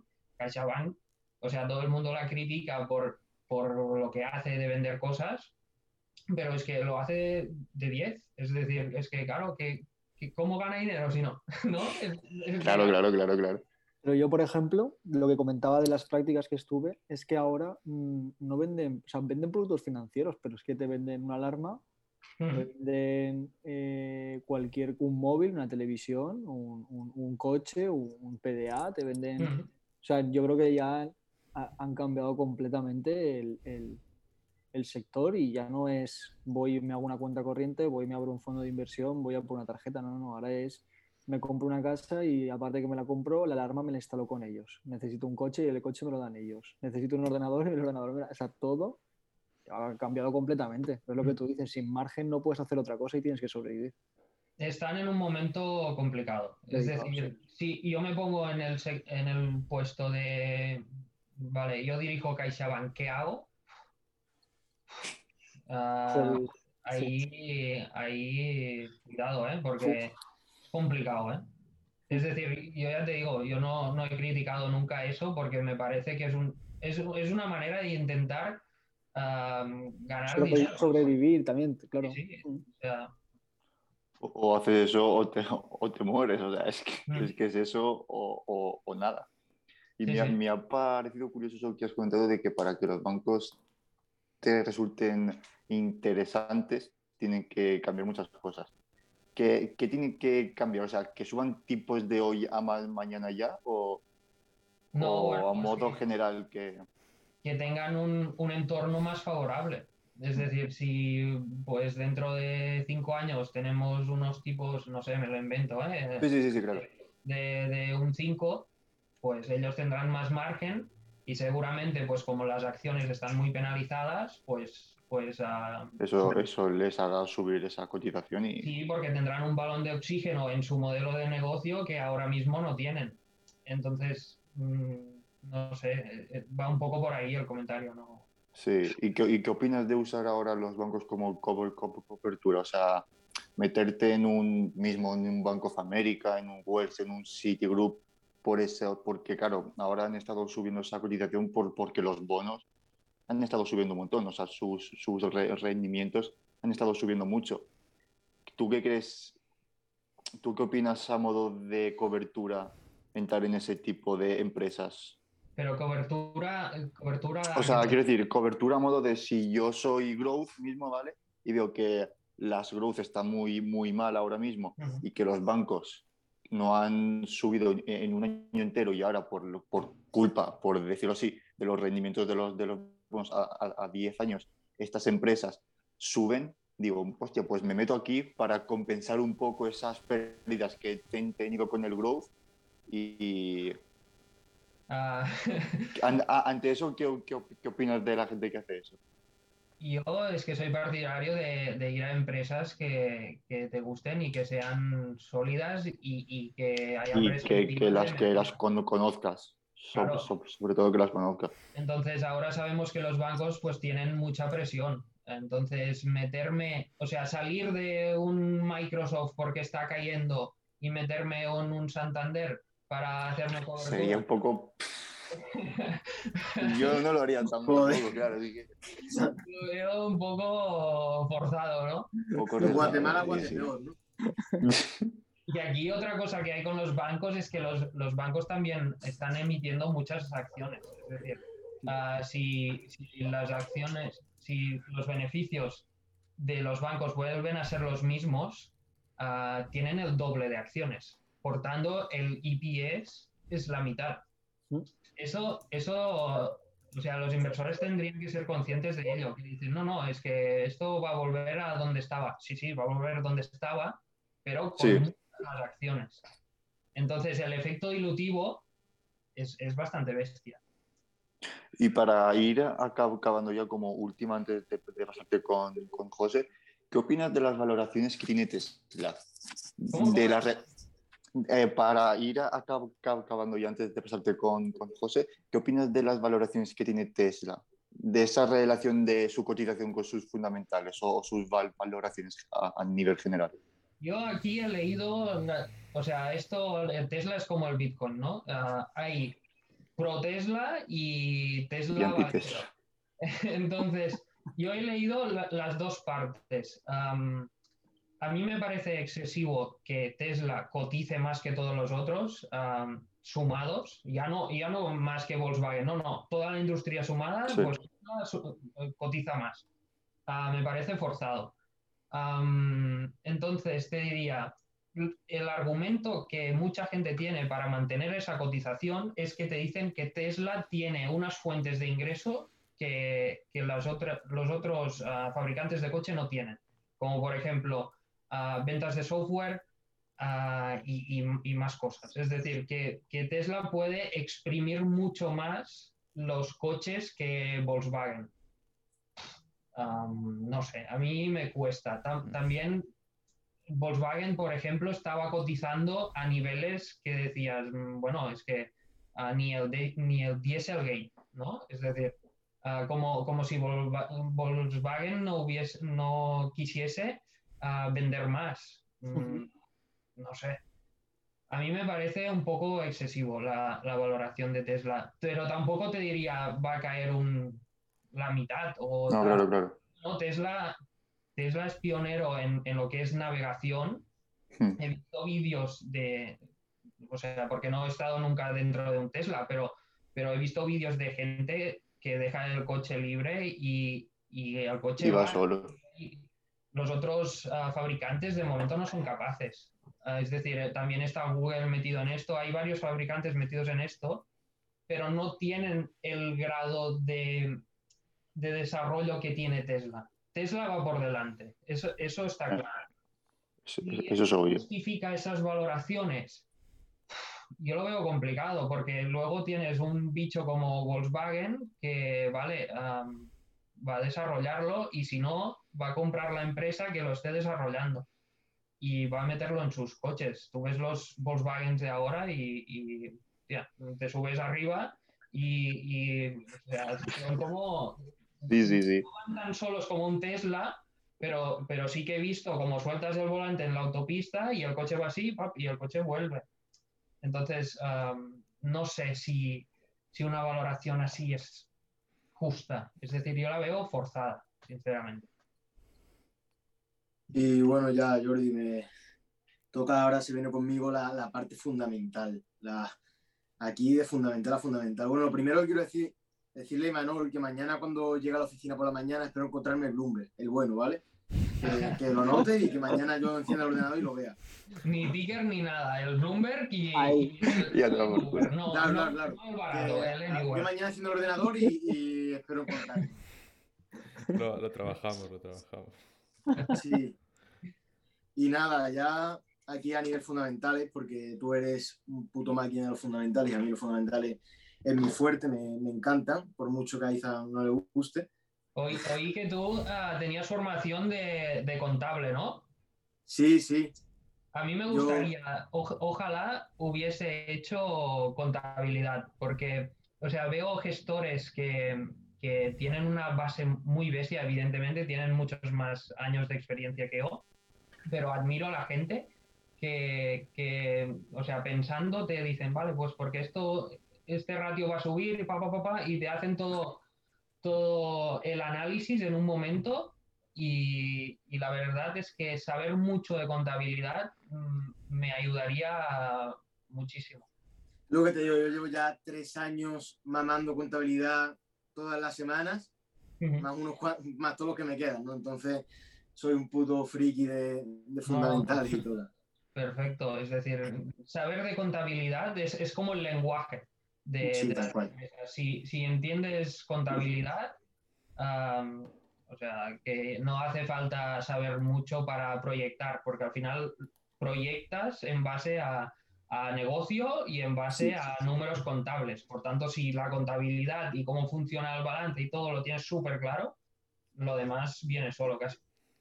Entonces, te quería preguntar yo, que bueno, todo el mundo que nos verá el directo dirá, este tío siempre habla de lo mismo, ¿no? Es que soy el friki de los fundamentales de aquí, que, Ujú. que soy el que controla, ¿no? Entonces, me gusta hablar con los invitados sobre todo de fundamental. Que, ¿En qué te fijas tú cuando, cuando analizas fu- fundamentalmente, ¿no? Eh, a la hora del análisis, ¿en qué te fijas tú? ¿Qué es lo que más te gusta? Yo intento buscar ah, tendencias, es decir, intento buscar, por ejemplo, que el- los crecimientos de ventas pues sean con- constantes, es decir, que sean mantenidos en el tiempo, EBITDAs, am, también, o sea, los EPS van ahí un poco porque ahí hay un poco más de, de, contabilidad por medio, ¿no? Que si amortizas más, que si tal, ah, bueno, ahí hay un poco más de, de. Mm, también rendimientos, un ro- ROICs altos, es decir, si una empresa tiene un ROIC mantenido de más de un, de un 20, un 15, un 20, por ejemplo, pues es que están haciendo algo que los otros no están haciendo. Y solo mirando ese número, un ROIC o un ROE, ¿eh? es decir, Sí, no es lo sí, mismo, entiendo. pero podríamos, podríamos compararlo. Si, si tienen los márgenes mantenidos en el tiempo, Se, ha- se mm, se ha colado un perro ahí. eh. No sé quién tiene la ventana Sí, abierta. Se ha colado un perro. Voy a cerrar la ventana, espera. Problemas del directo. Vale, ya está. Pues eso, si, si tienen esos rendimientos de forma mantenida en el tiempo, ah, quiere decir que están haciendo algo que los otros no, no están haciendo, porque si no, ya es un tema de, de competencia. Es decir, entraría ot- otra empresa y, y te forzaría a bajar precios y entonces tus, tus rendimientos sobre el equity o sobre ah, el capital ah, employed serían mucho más bajos, ¿sabes? Entonces intento buscar, pues eso, empresas que mantengan esa tendencia incluso en los malos años. Me gusta siempre ver, ah, esto te lo expliqué Imanol en, en un directo, o sea, si puedo ver hasta incluso 2008, si es una empresa muy, muy grande, Sí, sí. o sea, muy, muy antigua, si puedo ver los márgenes que lo que pasó en 2008 hasta cuánto bajó su margen, su crecimiento y todo, es como un escenario mínimo de decir, vale, pues si están a un margen de un 10 y en 2008 tuvo un 4, pues mira, ese es mi escenario pésimo, ¿no? Cosas así. Una pregunta que te tenía preparada, ¿no? Que eso de que cuánto cada, ¿no? La, hasta qué año si podías ver, porque ya me has dicho tú que si podías ver hasta 2008, lo ves, ¿no? Y también comentabas antes que sobre el EBITDA, ¿no? ¿Te, te fijas mucho en el EBITDA? Mm, me fijo para, para ver un poco los costes, cómo van, ¿no? O sea, me fijo en, en otras cosas. Por ejemplo, prefiero un cash flow de operaciones, ah, prefiero otras métricas. Ah, por ejemplo, Claro, sí. EBITDA, pues el EBITDA se deja muchas cosas por el camino que, que un free cash flow o un cash flow de operaciones, pues sí que ya lo tienen metido dentro, ¿no? Ah, es, el EBITDA para mí sería como ver rápido, ¿sabes? Es decir, para ver rápido miras cuatro cosas. Si, si tú ves que estas cuatro cosas te gustan, pues inviertes más tiempo. Si ves que no, pues ya directamente dices fuera. Ya no, ya no pierdo tiempo, ¿no? Claro, también, ya, has tocado- ya que has tocado el tema, ya lo, lo hablamos bien, sobre el cash flow statements. Ujú, te fijas mucho, porque para mí me parece muy importante ver eh, el dinero que hay, cómo se está moviendo, ¿no? Yo creo que es algo que es fundamental y quizás en España, que yo lo he notado cuando estudio contabilidad, no se le da nada de importancia. Es decir, a mí nadie me lo ha enseñado. Yo todo lo que sé de EBITDA, por mi formación, ¿no? De que me he formado con JF Partners, por mi cuenta y todo, es como he aprendido yo ahí de EBITDA, pero jamás en los grados medios y superiores que he estado, jamás me, ha- me han hablado de, del flujo de caja ni nada. Entonces, tú como, ¿qué importancia le das tú a la hora de un análisis fundamental? Porque la la tiene mucha y no se le da, por lo menos en España. mí, yo para mí el, el flujo de caja es como quitar el ruido de- del income statement. Es decir, porque en el income statement hay amortizaciones, hay, hay un montón de cosas que llegas al net income y ahí pues han metido cosas que, que tú no sabes ah, si quieres quitarlas o no. Entonces tú cuando vas a calcular el free cash flow to the firm o el free cash flow to the equity, pues las amortizaciones, ah, el CAPEX, todo esto, pues ya lo vuelves a meter dentro, ¿sabes? Entonces es un poco quitar el ruido y, y ver realmente lo que, lo que está pasando. Por ejemplo, a mí que no tengo formación contable, la parte del balance me cuesta un poco más. Es decir, ah, hay mucha gente que tiene muy claro, vale, pues ah, si las cuentas a pagar sube esto, tal. O sea, lo he estudiado, ¿eh? Y, y si me pusiese con los apuntes delante y la empresa, pues sí que lo podría, podría hacer. Pero no tengo esa visión de decir, Buah, esto, aquello súper rápido, ¿sabes? O sea, a mí me cuesta mi ratito de decir, vale, voy a mirar esto. y me voy a poner aquí a, a pasar las dos horas siguientes mirando esto, ¿no? Entonces, por eso te decía que la formación contable es súper importante en ese sentido, de que un contable lo ve, lo ve súper rápido.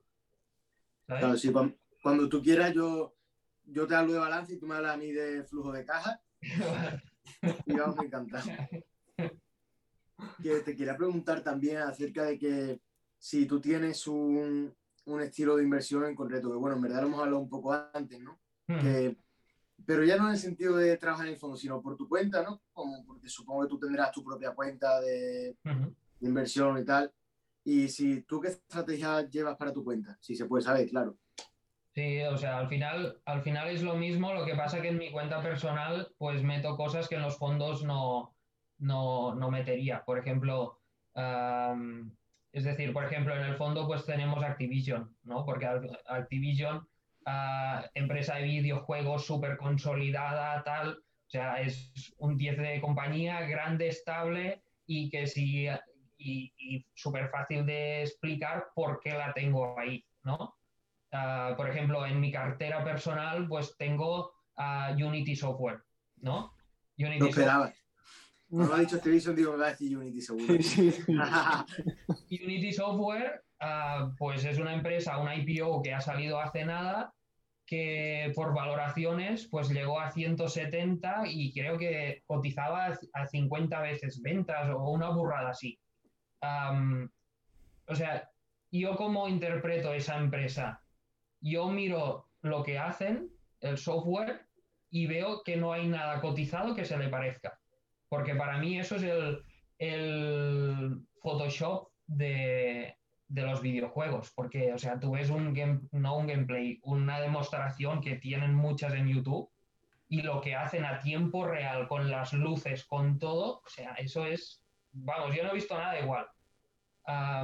pero eso es un modelo que, que, yo sé que, por ejemplo, de 170 a 98 que está ahora, si yo esto lo tengo dentro de un fondo, mm, es decir, tú cuando llevas un fondo, tú tienes rendimientos diarios, ¿sabes? O sea, tú en tu cartera personal, tú no tienes que dar explicaciones a nadie, pero tú cuando estás gestionando un fondo tienes un benchmark que tienes que, batir.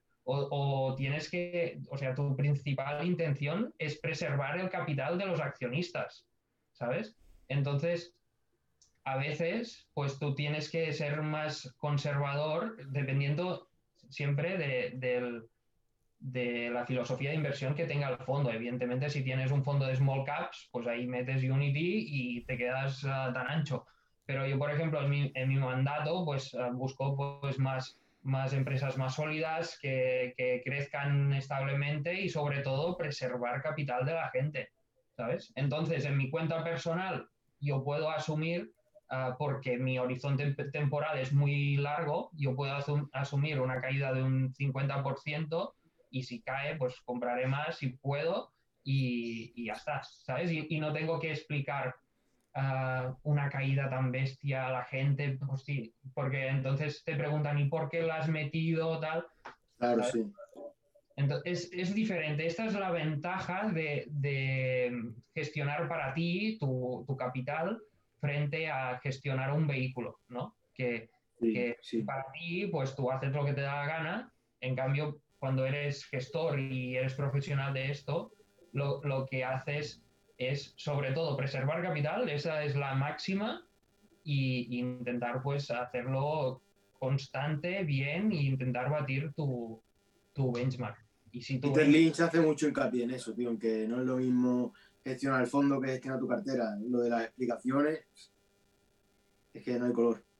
Sí, sí, a ver, tú a final de mes, tú tienes un fondo que dices, yo voy a largo plazo, pero a final de mes, la foto de final de mes es la que es, ¿sabes? Y, tú luego puedes explicar que tu horizonte temporal es a, cinco años, ah, pero ese mes has perdido un uno, ¿no?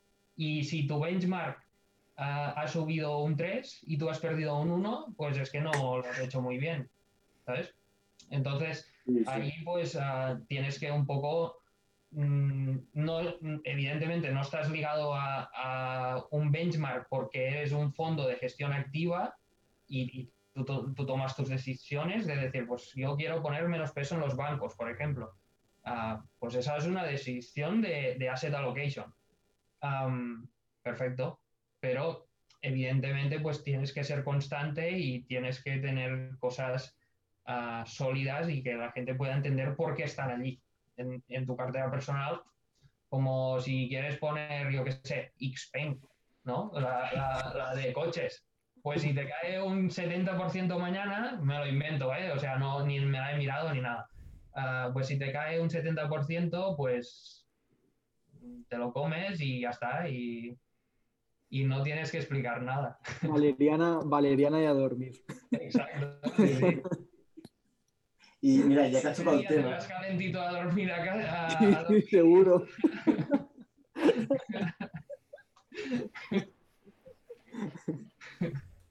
Qué cabrón. Que Jordi, ya que habéis tocado el tema, eh, no sé cómo lo llevas tú, eh, el tema de diversificación, ¿no? Porque quien mm. dice que es importante tener una cartera diversificada, están también los defensores de, coño, si a mí me gusta esto y yo confío en esto, ¿para que quiero, para que vaya a, a diversificar, ¿no? Yo que con esto para adelante, ¿tú qué opinas? ¿Cómo lo llevas tú? Porque en el fondo te obligará un poco a tener un poco más diversificado. E- Eso, eso te iba a decir, en los fondos estamos obligados a, a tener carteras diversificadas y, yo estoy de acuerdo con eso, ¿eh? Es decir, ah, yo veo en Ticker, por ejemplo, hay, hay hedge funds que, que tienen, pues, ah, no sé, 20, 30% en, en una empresa. Ah, a mí eso me, me parece pe- peligroso, porque ya, ya no digo que la empresa lo haga mal, pero un ruido de mercado, un rumor que salga, un, un one-off, Alibaba, te meten una multa mucho más grande de lo que se espera, no sé qué, pues, pues ya has perdido, has palmado, vamos, o sea, y, y una vez palmas, ah, esto es matemática pura, es decir, si una empresa cae un 50%, luego tiene que subir un 100% para estar en el mismo sitio. Entonces, las grandes pérdidas de capital son muy, muy difíciles de, de volver a recuperar. Y esto yo en los primeros años de inversión lo sufrí. Es decir, yo, fui el primero de que tenía dinero en una acción. Ah, esto fue enero, dos, no, diciembre de 2018, que hubo una rotación sectorial brutal. Y, y yo ahí palmé como un campeón, porque, porque yo tenía acciones y me puse nervioso y vendí. Y fue vender yo y entonces subir, que esto siempre pasa. Esto es Murphy. Siempre, siempre. ¿eh? Esto siempre pasa. O sea, esto es Murphy, no está demostrado, pero vamos, o sea, mm, 100%. Tú vas a comprar algo, va a caer y, lo Tal vendes. cual, tal cual. Y va a subir. Es como la, te- la teoría de que todos los gaps se cierran, que no está escrita, pero que pasa. Entonces, ah, o sea, ahora no, no recuerdo por qué venía esto, pero me refiero que, que bueno, que no sé, ahora me he perdido. Me he perdido. Eh, la rotación de, de, de y el tema de Ah, sí, la diversificación. Pues bueno, que bandazos así te pueden hacer tener pérdidas muy profundas. Que si tienes una cartera muy concentrada, son complicadas de, de recuperar. Entonces, si tú tienes una cartera, ya no te digo diversificada en sectores ni geografías, al menos si, si te gusta la tecnología, pues por ejemplo, ah, un ejemplo muy claro, si te gusta el tema de los pagos, ¿no? Lo que he dicho antes de Visa, pues no le metas un, un 100% a Visa, ¿sabes? Pues un 50% Mastercard y un 50% a Visa, que, que- que hacen casi lo mismo, pero ya es un tema de, de diversificación, ¿no? Entonces, no sé, es mi opinión. Cada uno que, que haga lo que, lo que... Y que es importante tener un poco diversificado, lo- te lo digo yo, la, la última caída, ¿no? Por ejemplo, a mí sí que me, me ha ayudado a tener algo de banco, algo de petróleo, un poco de, no todo en tecnológicas, ¿no? Que quizás, por ejemplo, el fondo de Arch no puede decir lo mismo. Que, Claro, o sí, sea, sí. También te quería preguntar, ¿tú la, la última corrección así, cómo, cómo la has vivido? La última corrección de, de tecnológicas. Sí, Sí, Ah, porque los otros han ido para arriba, el S&P y el Dow.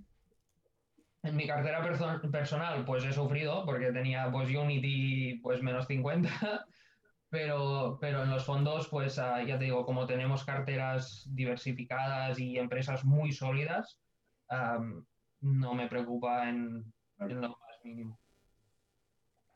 Pues te le voy a dar ya, ya paso ahí para que vaya terminando, que en verdad llevamos ya una hora y media y, y algo más. Es que yo me enrollo y, y Nah, se me está, va. está- está quedando un... No, pues yo- cosa, ¿eh? que más, estoy, más me está gustando, más Sí. todo. Ya te, ya dije, fluido, José, ya te dije, José, que Jordi era un crack. Te dije, pásate por el stream sí, de sí. Jordi. Mira, Yo, Ah. tío, yo no sé cómo que no te conocía antes, Jordi, te lo digo en serio. No conocía ni tu cuenta ni a ti, me siento fatal, pero digo, lo que me he perdido Ahora en el futuro puedes remediarlo, no pasa nada. No, no, ya está, ya está. el, próximo día estoy en tu Twitch dando por culo, ¿eh? ¿Eh? ¿El qué? ¿El qué? El próximo día estoy en Twitch, no te por Ah, culo ahí preguntando tonterías. Perfecto. tienes que, tienes que hacerme caso, José. Te dije dos veces dos cosas, que compras Bitcoin en diciembre, no me hiciste caso. Te dije, siga Jordi, tampoco me hiciste caso, José.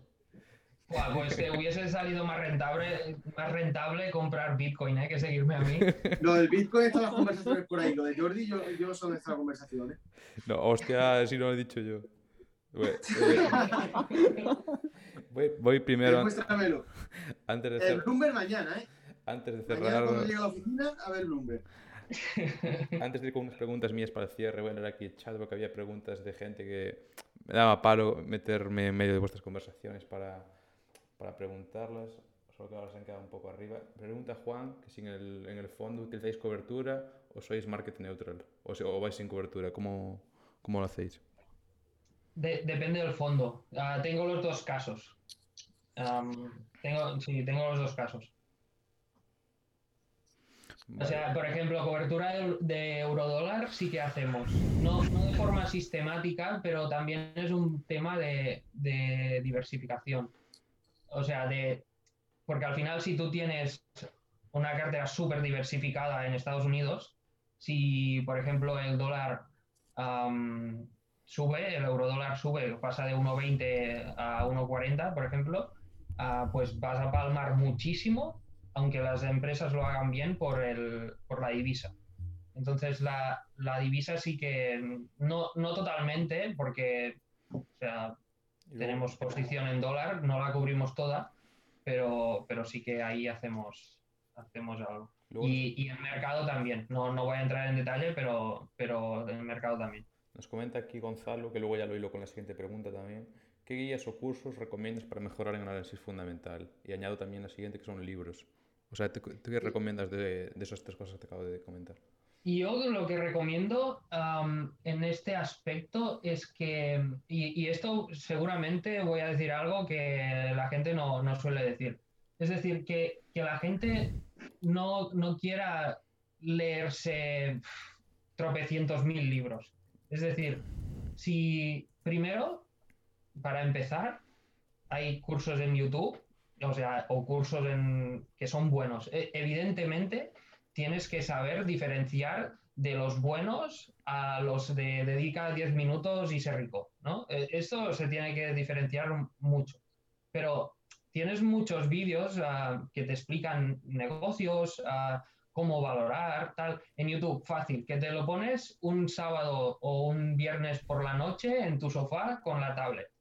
Y, es, y eso es mucho más ameno que leerte, pues no sé, el, ah, un libro de Warren Buffett de 400 páginas. Me refiero que eh, de, esas, de esa forma tú le coges un poco el gustito a decir, vale, pues mira, hostia, esa empresa tiene un negocio y conozco el producto, mm, no sé, Monster, por ejemplo, pues yo he bebido Monster tal y veo que cotiza. Y hay un vídeo en YouTube que me explica cómo es el negocio y tal. Bueno, pues le vas cogiendo el gustito y, y si te enseñan un poco pues a valorar tal, poquito a poco. Es decir, hay gente que yo creo que comete el error. Yo, yo no me he leído muchísimos libros, sinceramente. Tampoco porque no he tenido el tiempo, porque he estado estudiando siempre y no he, no he podido ah, leerme libros en plan am, muchos, ¿no? Am, pero yo recomiendo a alguien que, que no ha empezado a decir, coge poco a poco, que no te sea un esfuerzo, porque si te es un esfuerzo, lo vas a dejar en cuatro días. En cambio, si, si tú vas mirando vídeos y vas siguiendo cuatro cosas y tal, pues poquito a poco ya, ya va a venir el momento que digas, oye, pues mira, quiero coger un libro de contabilidad o un libro de, de cualquier cosa y quiero leerme las 400 páginas. Es- ese momento ya va a llegar, pero es que si, si el primer día coges y te lees ese libro a las 100 páginas dirás, qué tostón, lo voy a dejar. Y como mucho que llega a 100. Sí, Nada, sí, sí. Lo, lo que decía, también decía Bruno cuando vino al directo, también es pero fundamentales. Como más aprende es cogiendo un fundamental de una empresa y poco a poco ir leyéndolo y viéndolo, porque es como se aprende, con viendo, viendo eh, fu- fundamentales de la empresa. Por muchos libros que leas, si no lo, si no lo pones en práctica y lo llevas a cabo y haces una- un análisis, no te pueden dar toda la teoría del mundo que si no lo practicas no te vale de nada. Sí, eh, sí, sí, totalmente. A ver, la- las empresas también, ah, para empezar, tienes que mirar empresas que sean sencillas. Es decir, si tienen muchos modelos de negocio dentro, líneas de negocio diferentes, o sea, te vas a, te vas a meter un lío que no vas a saber ni dónde estás. Porque luego vas a las footnotes y ahí pff, es que te vas a perder. En cambio, coges una empresa sencillita, que yo qué sé, que haga botellas de agua y que compre plástico y que haga botellas de agua. Lo más fácil del mundo. Y ahí pues rascas un poquito. Luego comenta por aquí Juan acerca de lo de la cobertura, si lo hacéis con divisa, opciones o correlaciones inversas. Uf, correlaciones inversas, ¿qué- a, qué se, ¿a qué se refiere? Yo ni puta idea. O sea, lo de divisas y opciones sí que lo pillo, pero lo otro ni puta. Ah, o sea, con, con divisas lo hacemos con futuros. O sea, al final buscamos que sea lo más líquido posible. Es decir, lo que sea más, más líquido. Porque es que si no, ah, o sea, podríamos tener problemas de entrar, salir o lo que sea, ¿no? O sea, un futuro de euro dólar es la cosa más líquida que hay. Entonces no lo hacemos así. Mira, comenta uno por aquí, eh, Pepiño Barcelona, comentaba si, o sea, cuál era el nombre de tu, de tu fondo y le pusimos por el, por el chat que era de Jesúris y nos pasó, pasó un enlace y, y pone la CNMV multa con 45.000 euros a Jesúris, gestora participada por Eso. Catalana Occidente. En Eso, 2000 eso, tiene, eso tiene tiempo ya, ¿eh? Sí, es, es- es- es de 2017, lo acabo de ver, pero Oh, pregunta sí, sí. Pepiño que qué pasó ahí. O sea, que... Pues no me acuerdo, sinceramente. No, no, es verdad, o sea, no, no, no es que no es que tal, yo, yo llegué en 2016, creo, y, y no sé, no, no, no me acuerdo. Es decir, no, no es que no quiera decirlo, ¿eh? que al final no, no pasaría nada, pero no, no me acuerdo. Bueno, y luego tengo yo por aquí de, de las mías que est- estamos comentando a lo largo de- del programa el tema de las IPOs y el, el día 14 de, de abril va a salir la IPO de Coinbase que comentaban hoy, como estábamos hablando por el grupo de Telegram y antes en la previa, que se estima una salida de una valoración de 100 billions y un precio estimado de 300 entre 350 y 500 dólares por acción. Yo creo que es un poco fumado. ¿Tú qué opinas? Ah, no me he mirado los números, sinceramente. A O sea, ver, sí, sí- ah, sí que tiene buenos fundamentales, pero yo creo que, que va a salir bastante inflada. Yo creo que, es decir, para una valoración así, es decir, ¿qué hace Coinbase que no haga fin- ah, no es Bi- Binance. eso, Binance Sí, exacto. o no sé, es que no, no hace nada diferencial, es decir, al final es un broker más que, que opera criptos, ¿no? Es Sí, decir, Sí, creo que iba a comentaban que iba a tener más market cap que, ¿cuál era? que PayPal, ¿no? Puede ser. Creo que no. Habían comentado que a ver, a mí me tenía... parece una de las más seguras en, en cuanto a lo que he leído y lo poco que sé de cripto. A mí me parece que es de las más sólidas y, también porque es una de las que más limitaciones tiene. Es decir, si tú vas a comprar cualquier divisa rara, mm, que no sea cripto, ah, que no sea Bitcoin o Ethereum o las más grandes, no, no está. Entonces entiendo que una, que una plataforma que no te deje comprar esas cosas es porque tiene unos requisitos más, más altos ¿no? de seguridad. Ya te digo, lo digo desde el total desconocimiento, ¿eh? pero me da esa sensación. Pero en cuanto a salir a una cotización así, no sé, es decir, mm, no lo veo como una empresa que tenga un producto único y que nadie más pueda hacerlo, que tenga una patente, no sé qué. Yo es que eso creo que es porque como ahora ha habido tanto bombo con Bitcoin, Ethereum y demás, Sí, la gente está ansiosa por, por activos así. sí, sí, sí. Es que al final todas las IPOs, o sea, si veis un gráfico de IPOs, am, en 2020 máximo histórico. ¿Por qué? Porque la gente está deseando IPOs. O sea, en 2008 no hubo ninguna, porque todo el mundo estaba saliendo de mercado, pero vamos, o sea, cagando leches. Entonces, Y luego, entonces ahora pues la gente tiene ansias de, de- de riesgo y de comprar cosas y tal. Entonces, bueno, pues las empresas, como son listas, ah, van a salir a, en bol- a bolsa en momentos así. Y las SPACs pasa lo mismo. Es decir, Sí. porque hay tantas SPACs, porque es la forma más rápida de, de bueno, sí, exacto. Y luego te quería comentar que también está de moda bastante. Lo vimos, o sea, digo lo vimos juntos porque lo pusiste tú en tu directo y yo lo vi también. El, tema de los NFTs, como el vídeo de, de Willy Rex explicándolo. Sí. ¿Qué opinas tú esto del auge de los NFTs y del boom que están teniendo?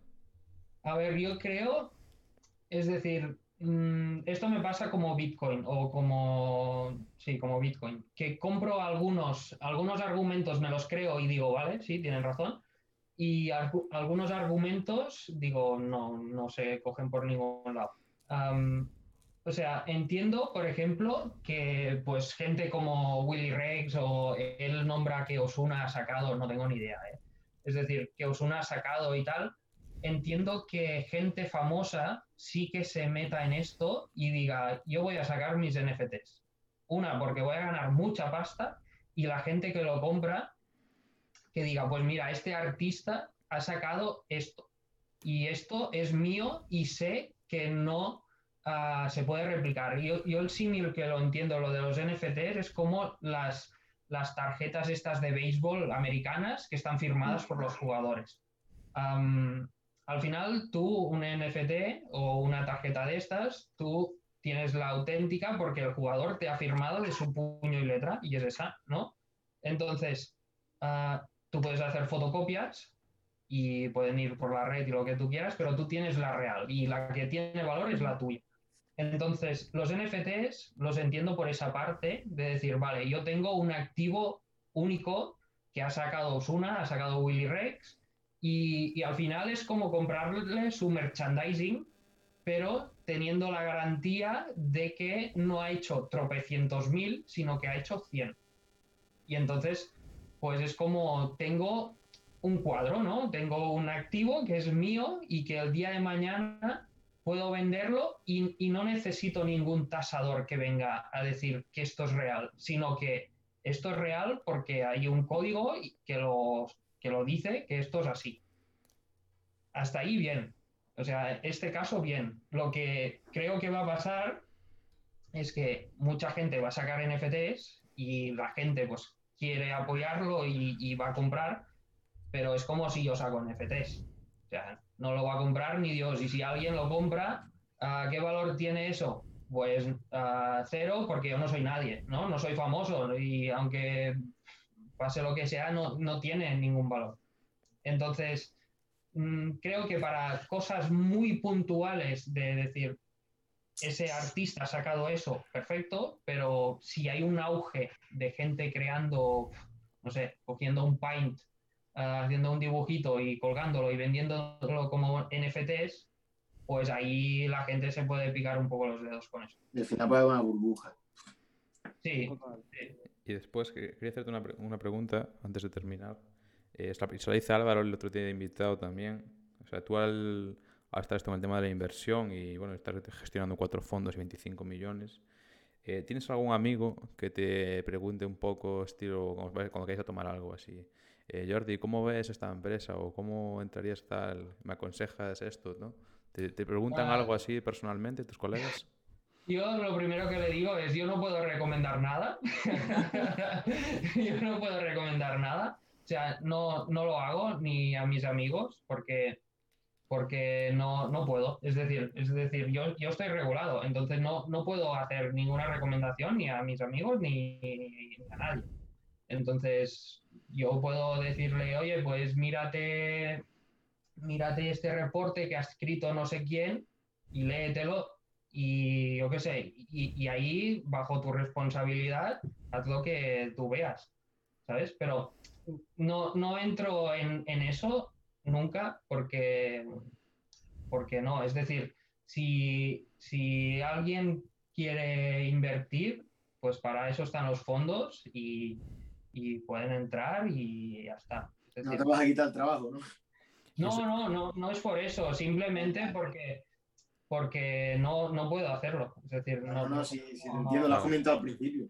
Pero claro, al estar regulado, en caso de, en un casual, en un hipotético caso que no, no creemos que pase nunca, si por algún casual te eh, recomendases algo y alguien te denunciase o ello, ¿qué, qué es lo más malo que puede pasar aparte de que te, obviamente te echen del Ni fondo? idea.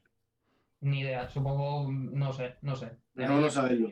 Ahí es Pero como- mejor quedarse con, con esa duda a que Exacto, pase. exacto. Sí, sí, Mejor quedarse con esa estoy duda. encantado con esa duda, ¿eh? Es decir, pero, pero ya te digo, como, como sé que, estoy regulado y sé las normas que hay, por eso en la cuenta de Instagram hay los disclaimers. Yo cuando hago am, cosas en Twitch pongo el disclaimer y, y tengo muy, o sea, soy muy cuidadoso con las palabras que digo, sobre todo cuando, o sea, nunca me oirás decir que yo recomiendo algo, nunca. Porque, porque, porque no quiero jugármela. O sea, yo estoy encantado con mi trabajo y, y entonces, pa- ¿para qué, para Ya qué jugármela? una gilipollez, ¿no? Exacto, ¿para qué jugármela ah, por un directo de Twitch? Que, Ya, que no voy a sacar nada, a jugarme mi puesto de trabajo ah, habitual por, por algo así. Y, y ya, ya mi puesto y, y mi carrera, es decir, ah, por temas ah, CFA o lo que sea, pues te pueden quitar la certificación si haces cosas que no están en sus estándares y sus historias, ¿sabes? Tus amigos, o sea, tus amigos o compañeros de, de trabajo saben que eso, que haces streams en Twitch, que tienes la cuenta de Pro Tools No, la verdad es que no. La verdad es que lo he dicho a, a muy poca gente. ¿Y, ¿Y por qué? Porque, o sea, el motivo que no lo he dicho eh, es porque,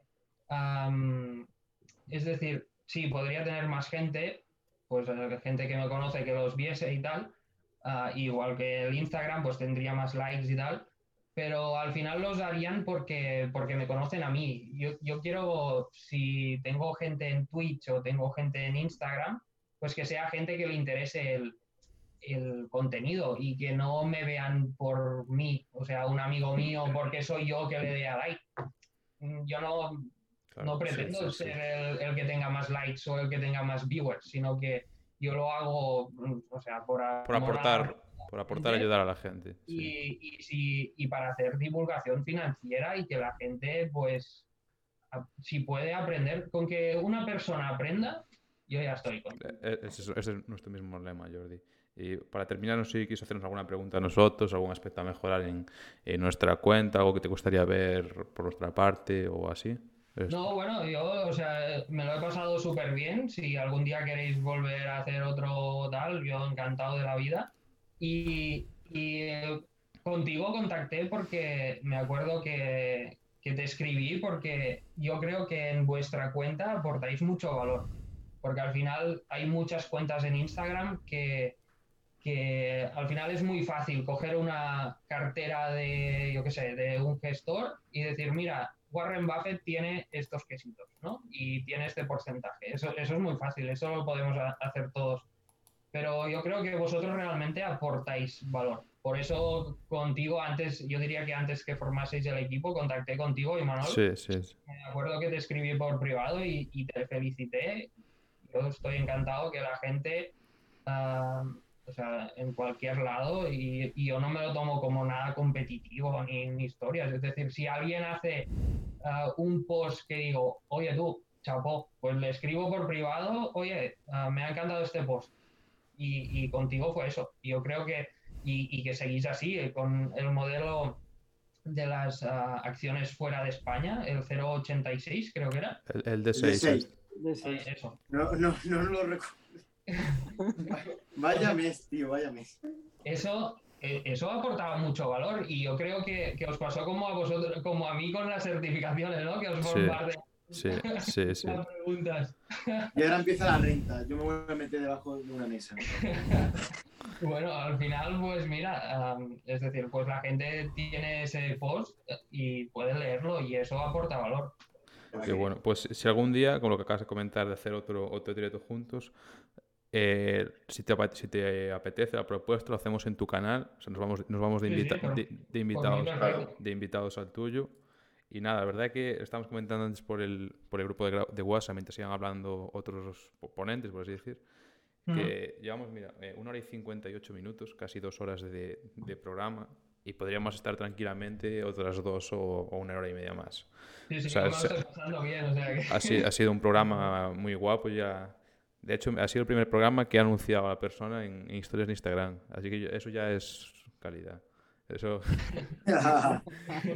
Gracias. Y nada, chavales, eh, yo creo que por hoy podemos eh, cerrar por aquí el, el podcast. El, el jueves tenemos de invitado a Aitor Ferreira, un chaval que hace eh, Amazon FBA, o sea, vendrá a través de Amazon, tiene eh, negocios online, marca personal y demás. Después el viernes nos vemos eh, nosotros comentando el tema de la declaración de la renta. Tenemos ahí un, un PDF y un, PowerPoint bastante chulo. Y también luego comentaremos eh, empresas, cierre del mercado de- del viernes y demás. Eso es. Y el domingo nos vemos con, con unos chavales de tema de Forex, de divisas. Así que nada, chicos, yo creo que por, por nuestra parte ha quedado un, un buen directo, un buen programa. Eh, mañana mismo, o mañana mismo, a muy tardar martes, estará en Spotify. Cuando esté, pues ya os, os lo comunico por redes sociales. Y nada, Jordi, una vez más, un, mil gracias por, por estar aquí con nosotros. Y, A nos vemos, vosotros por invitarme.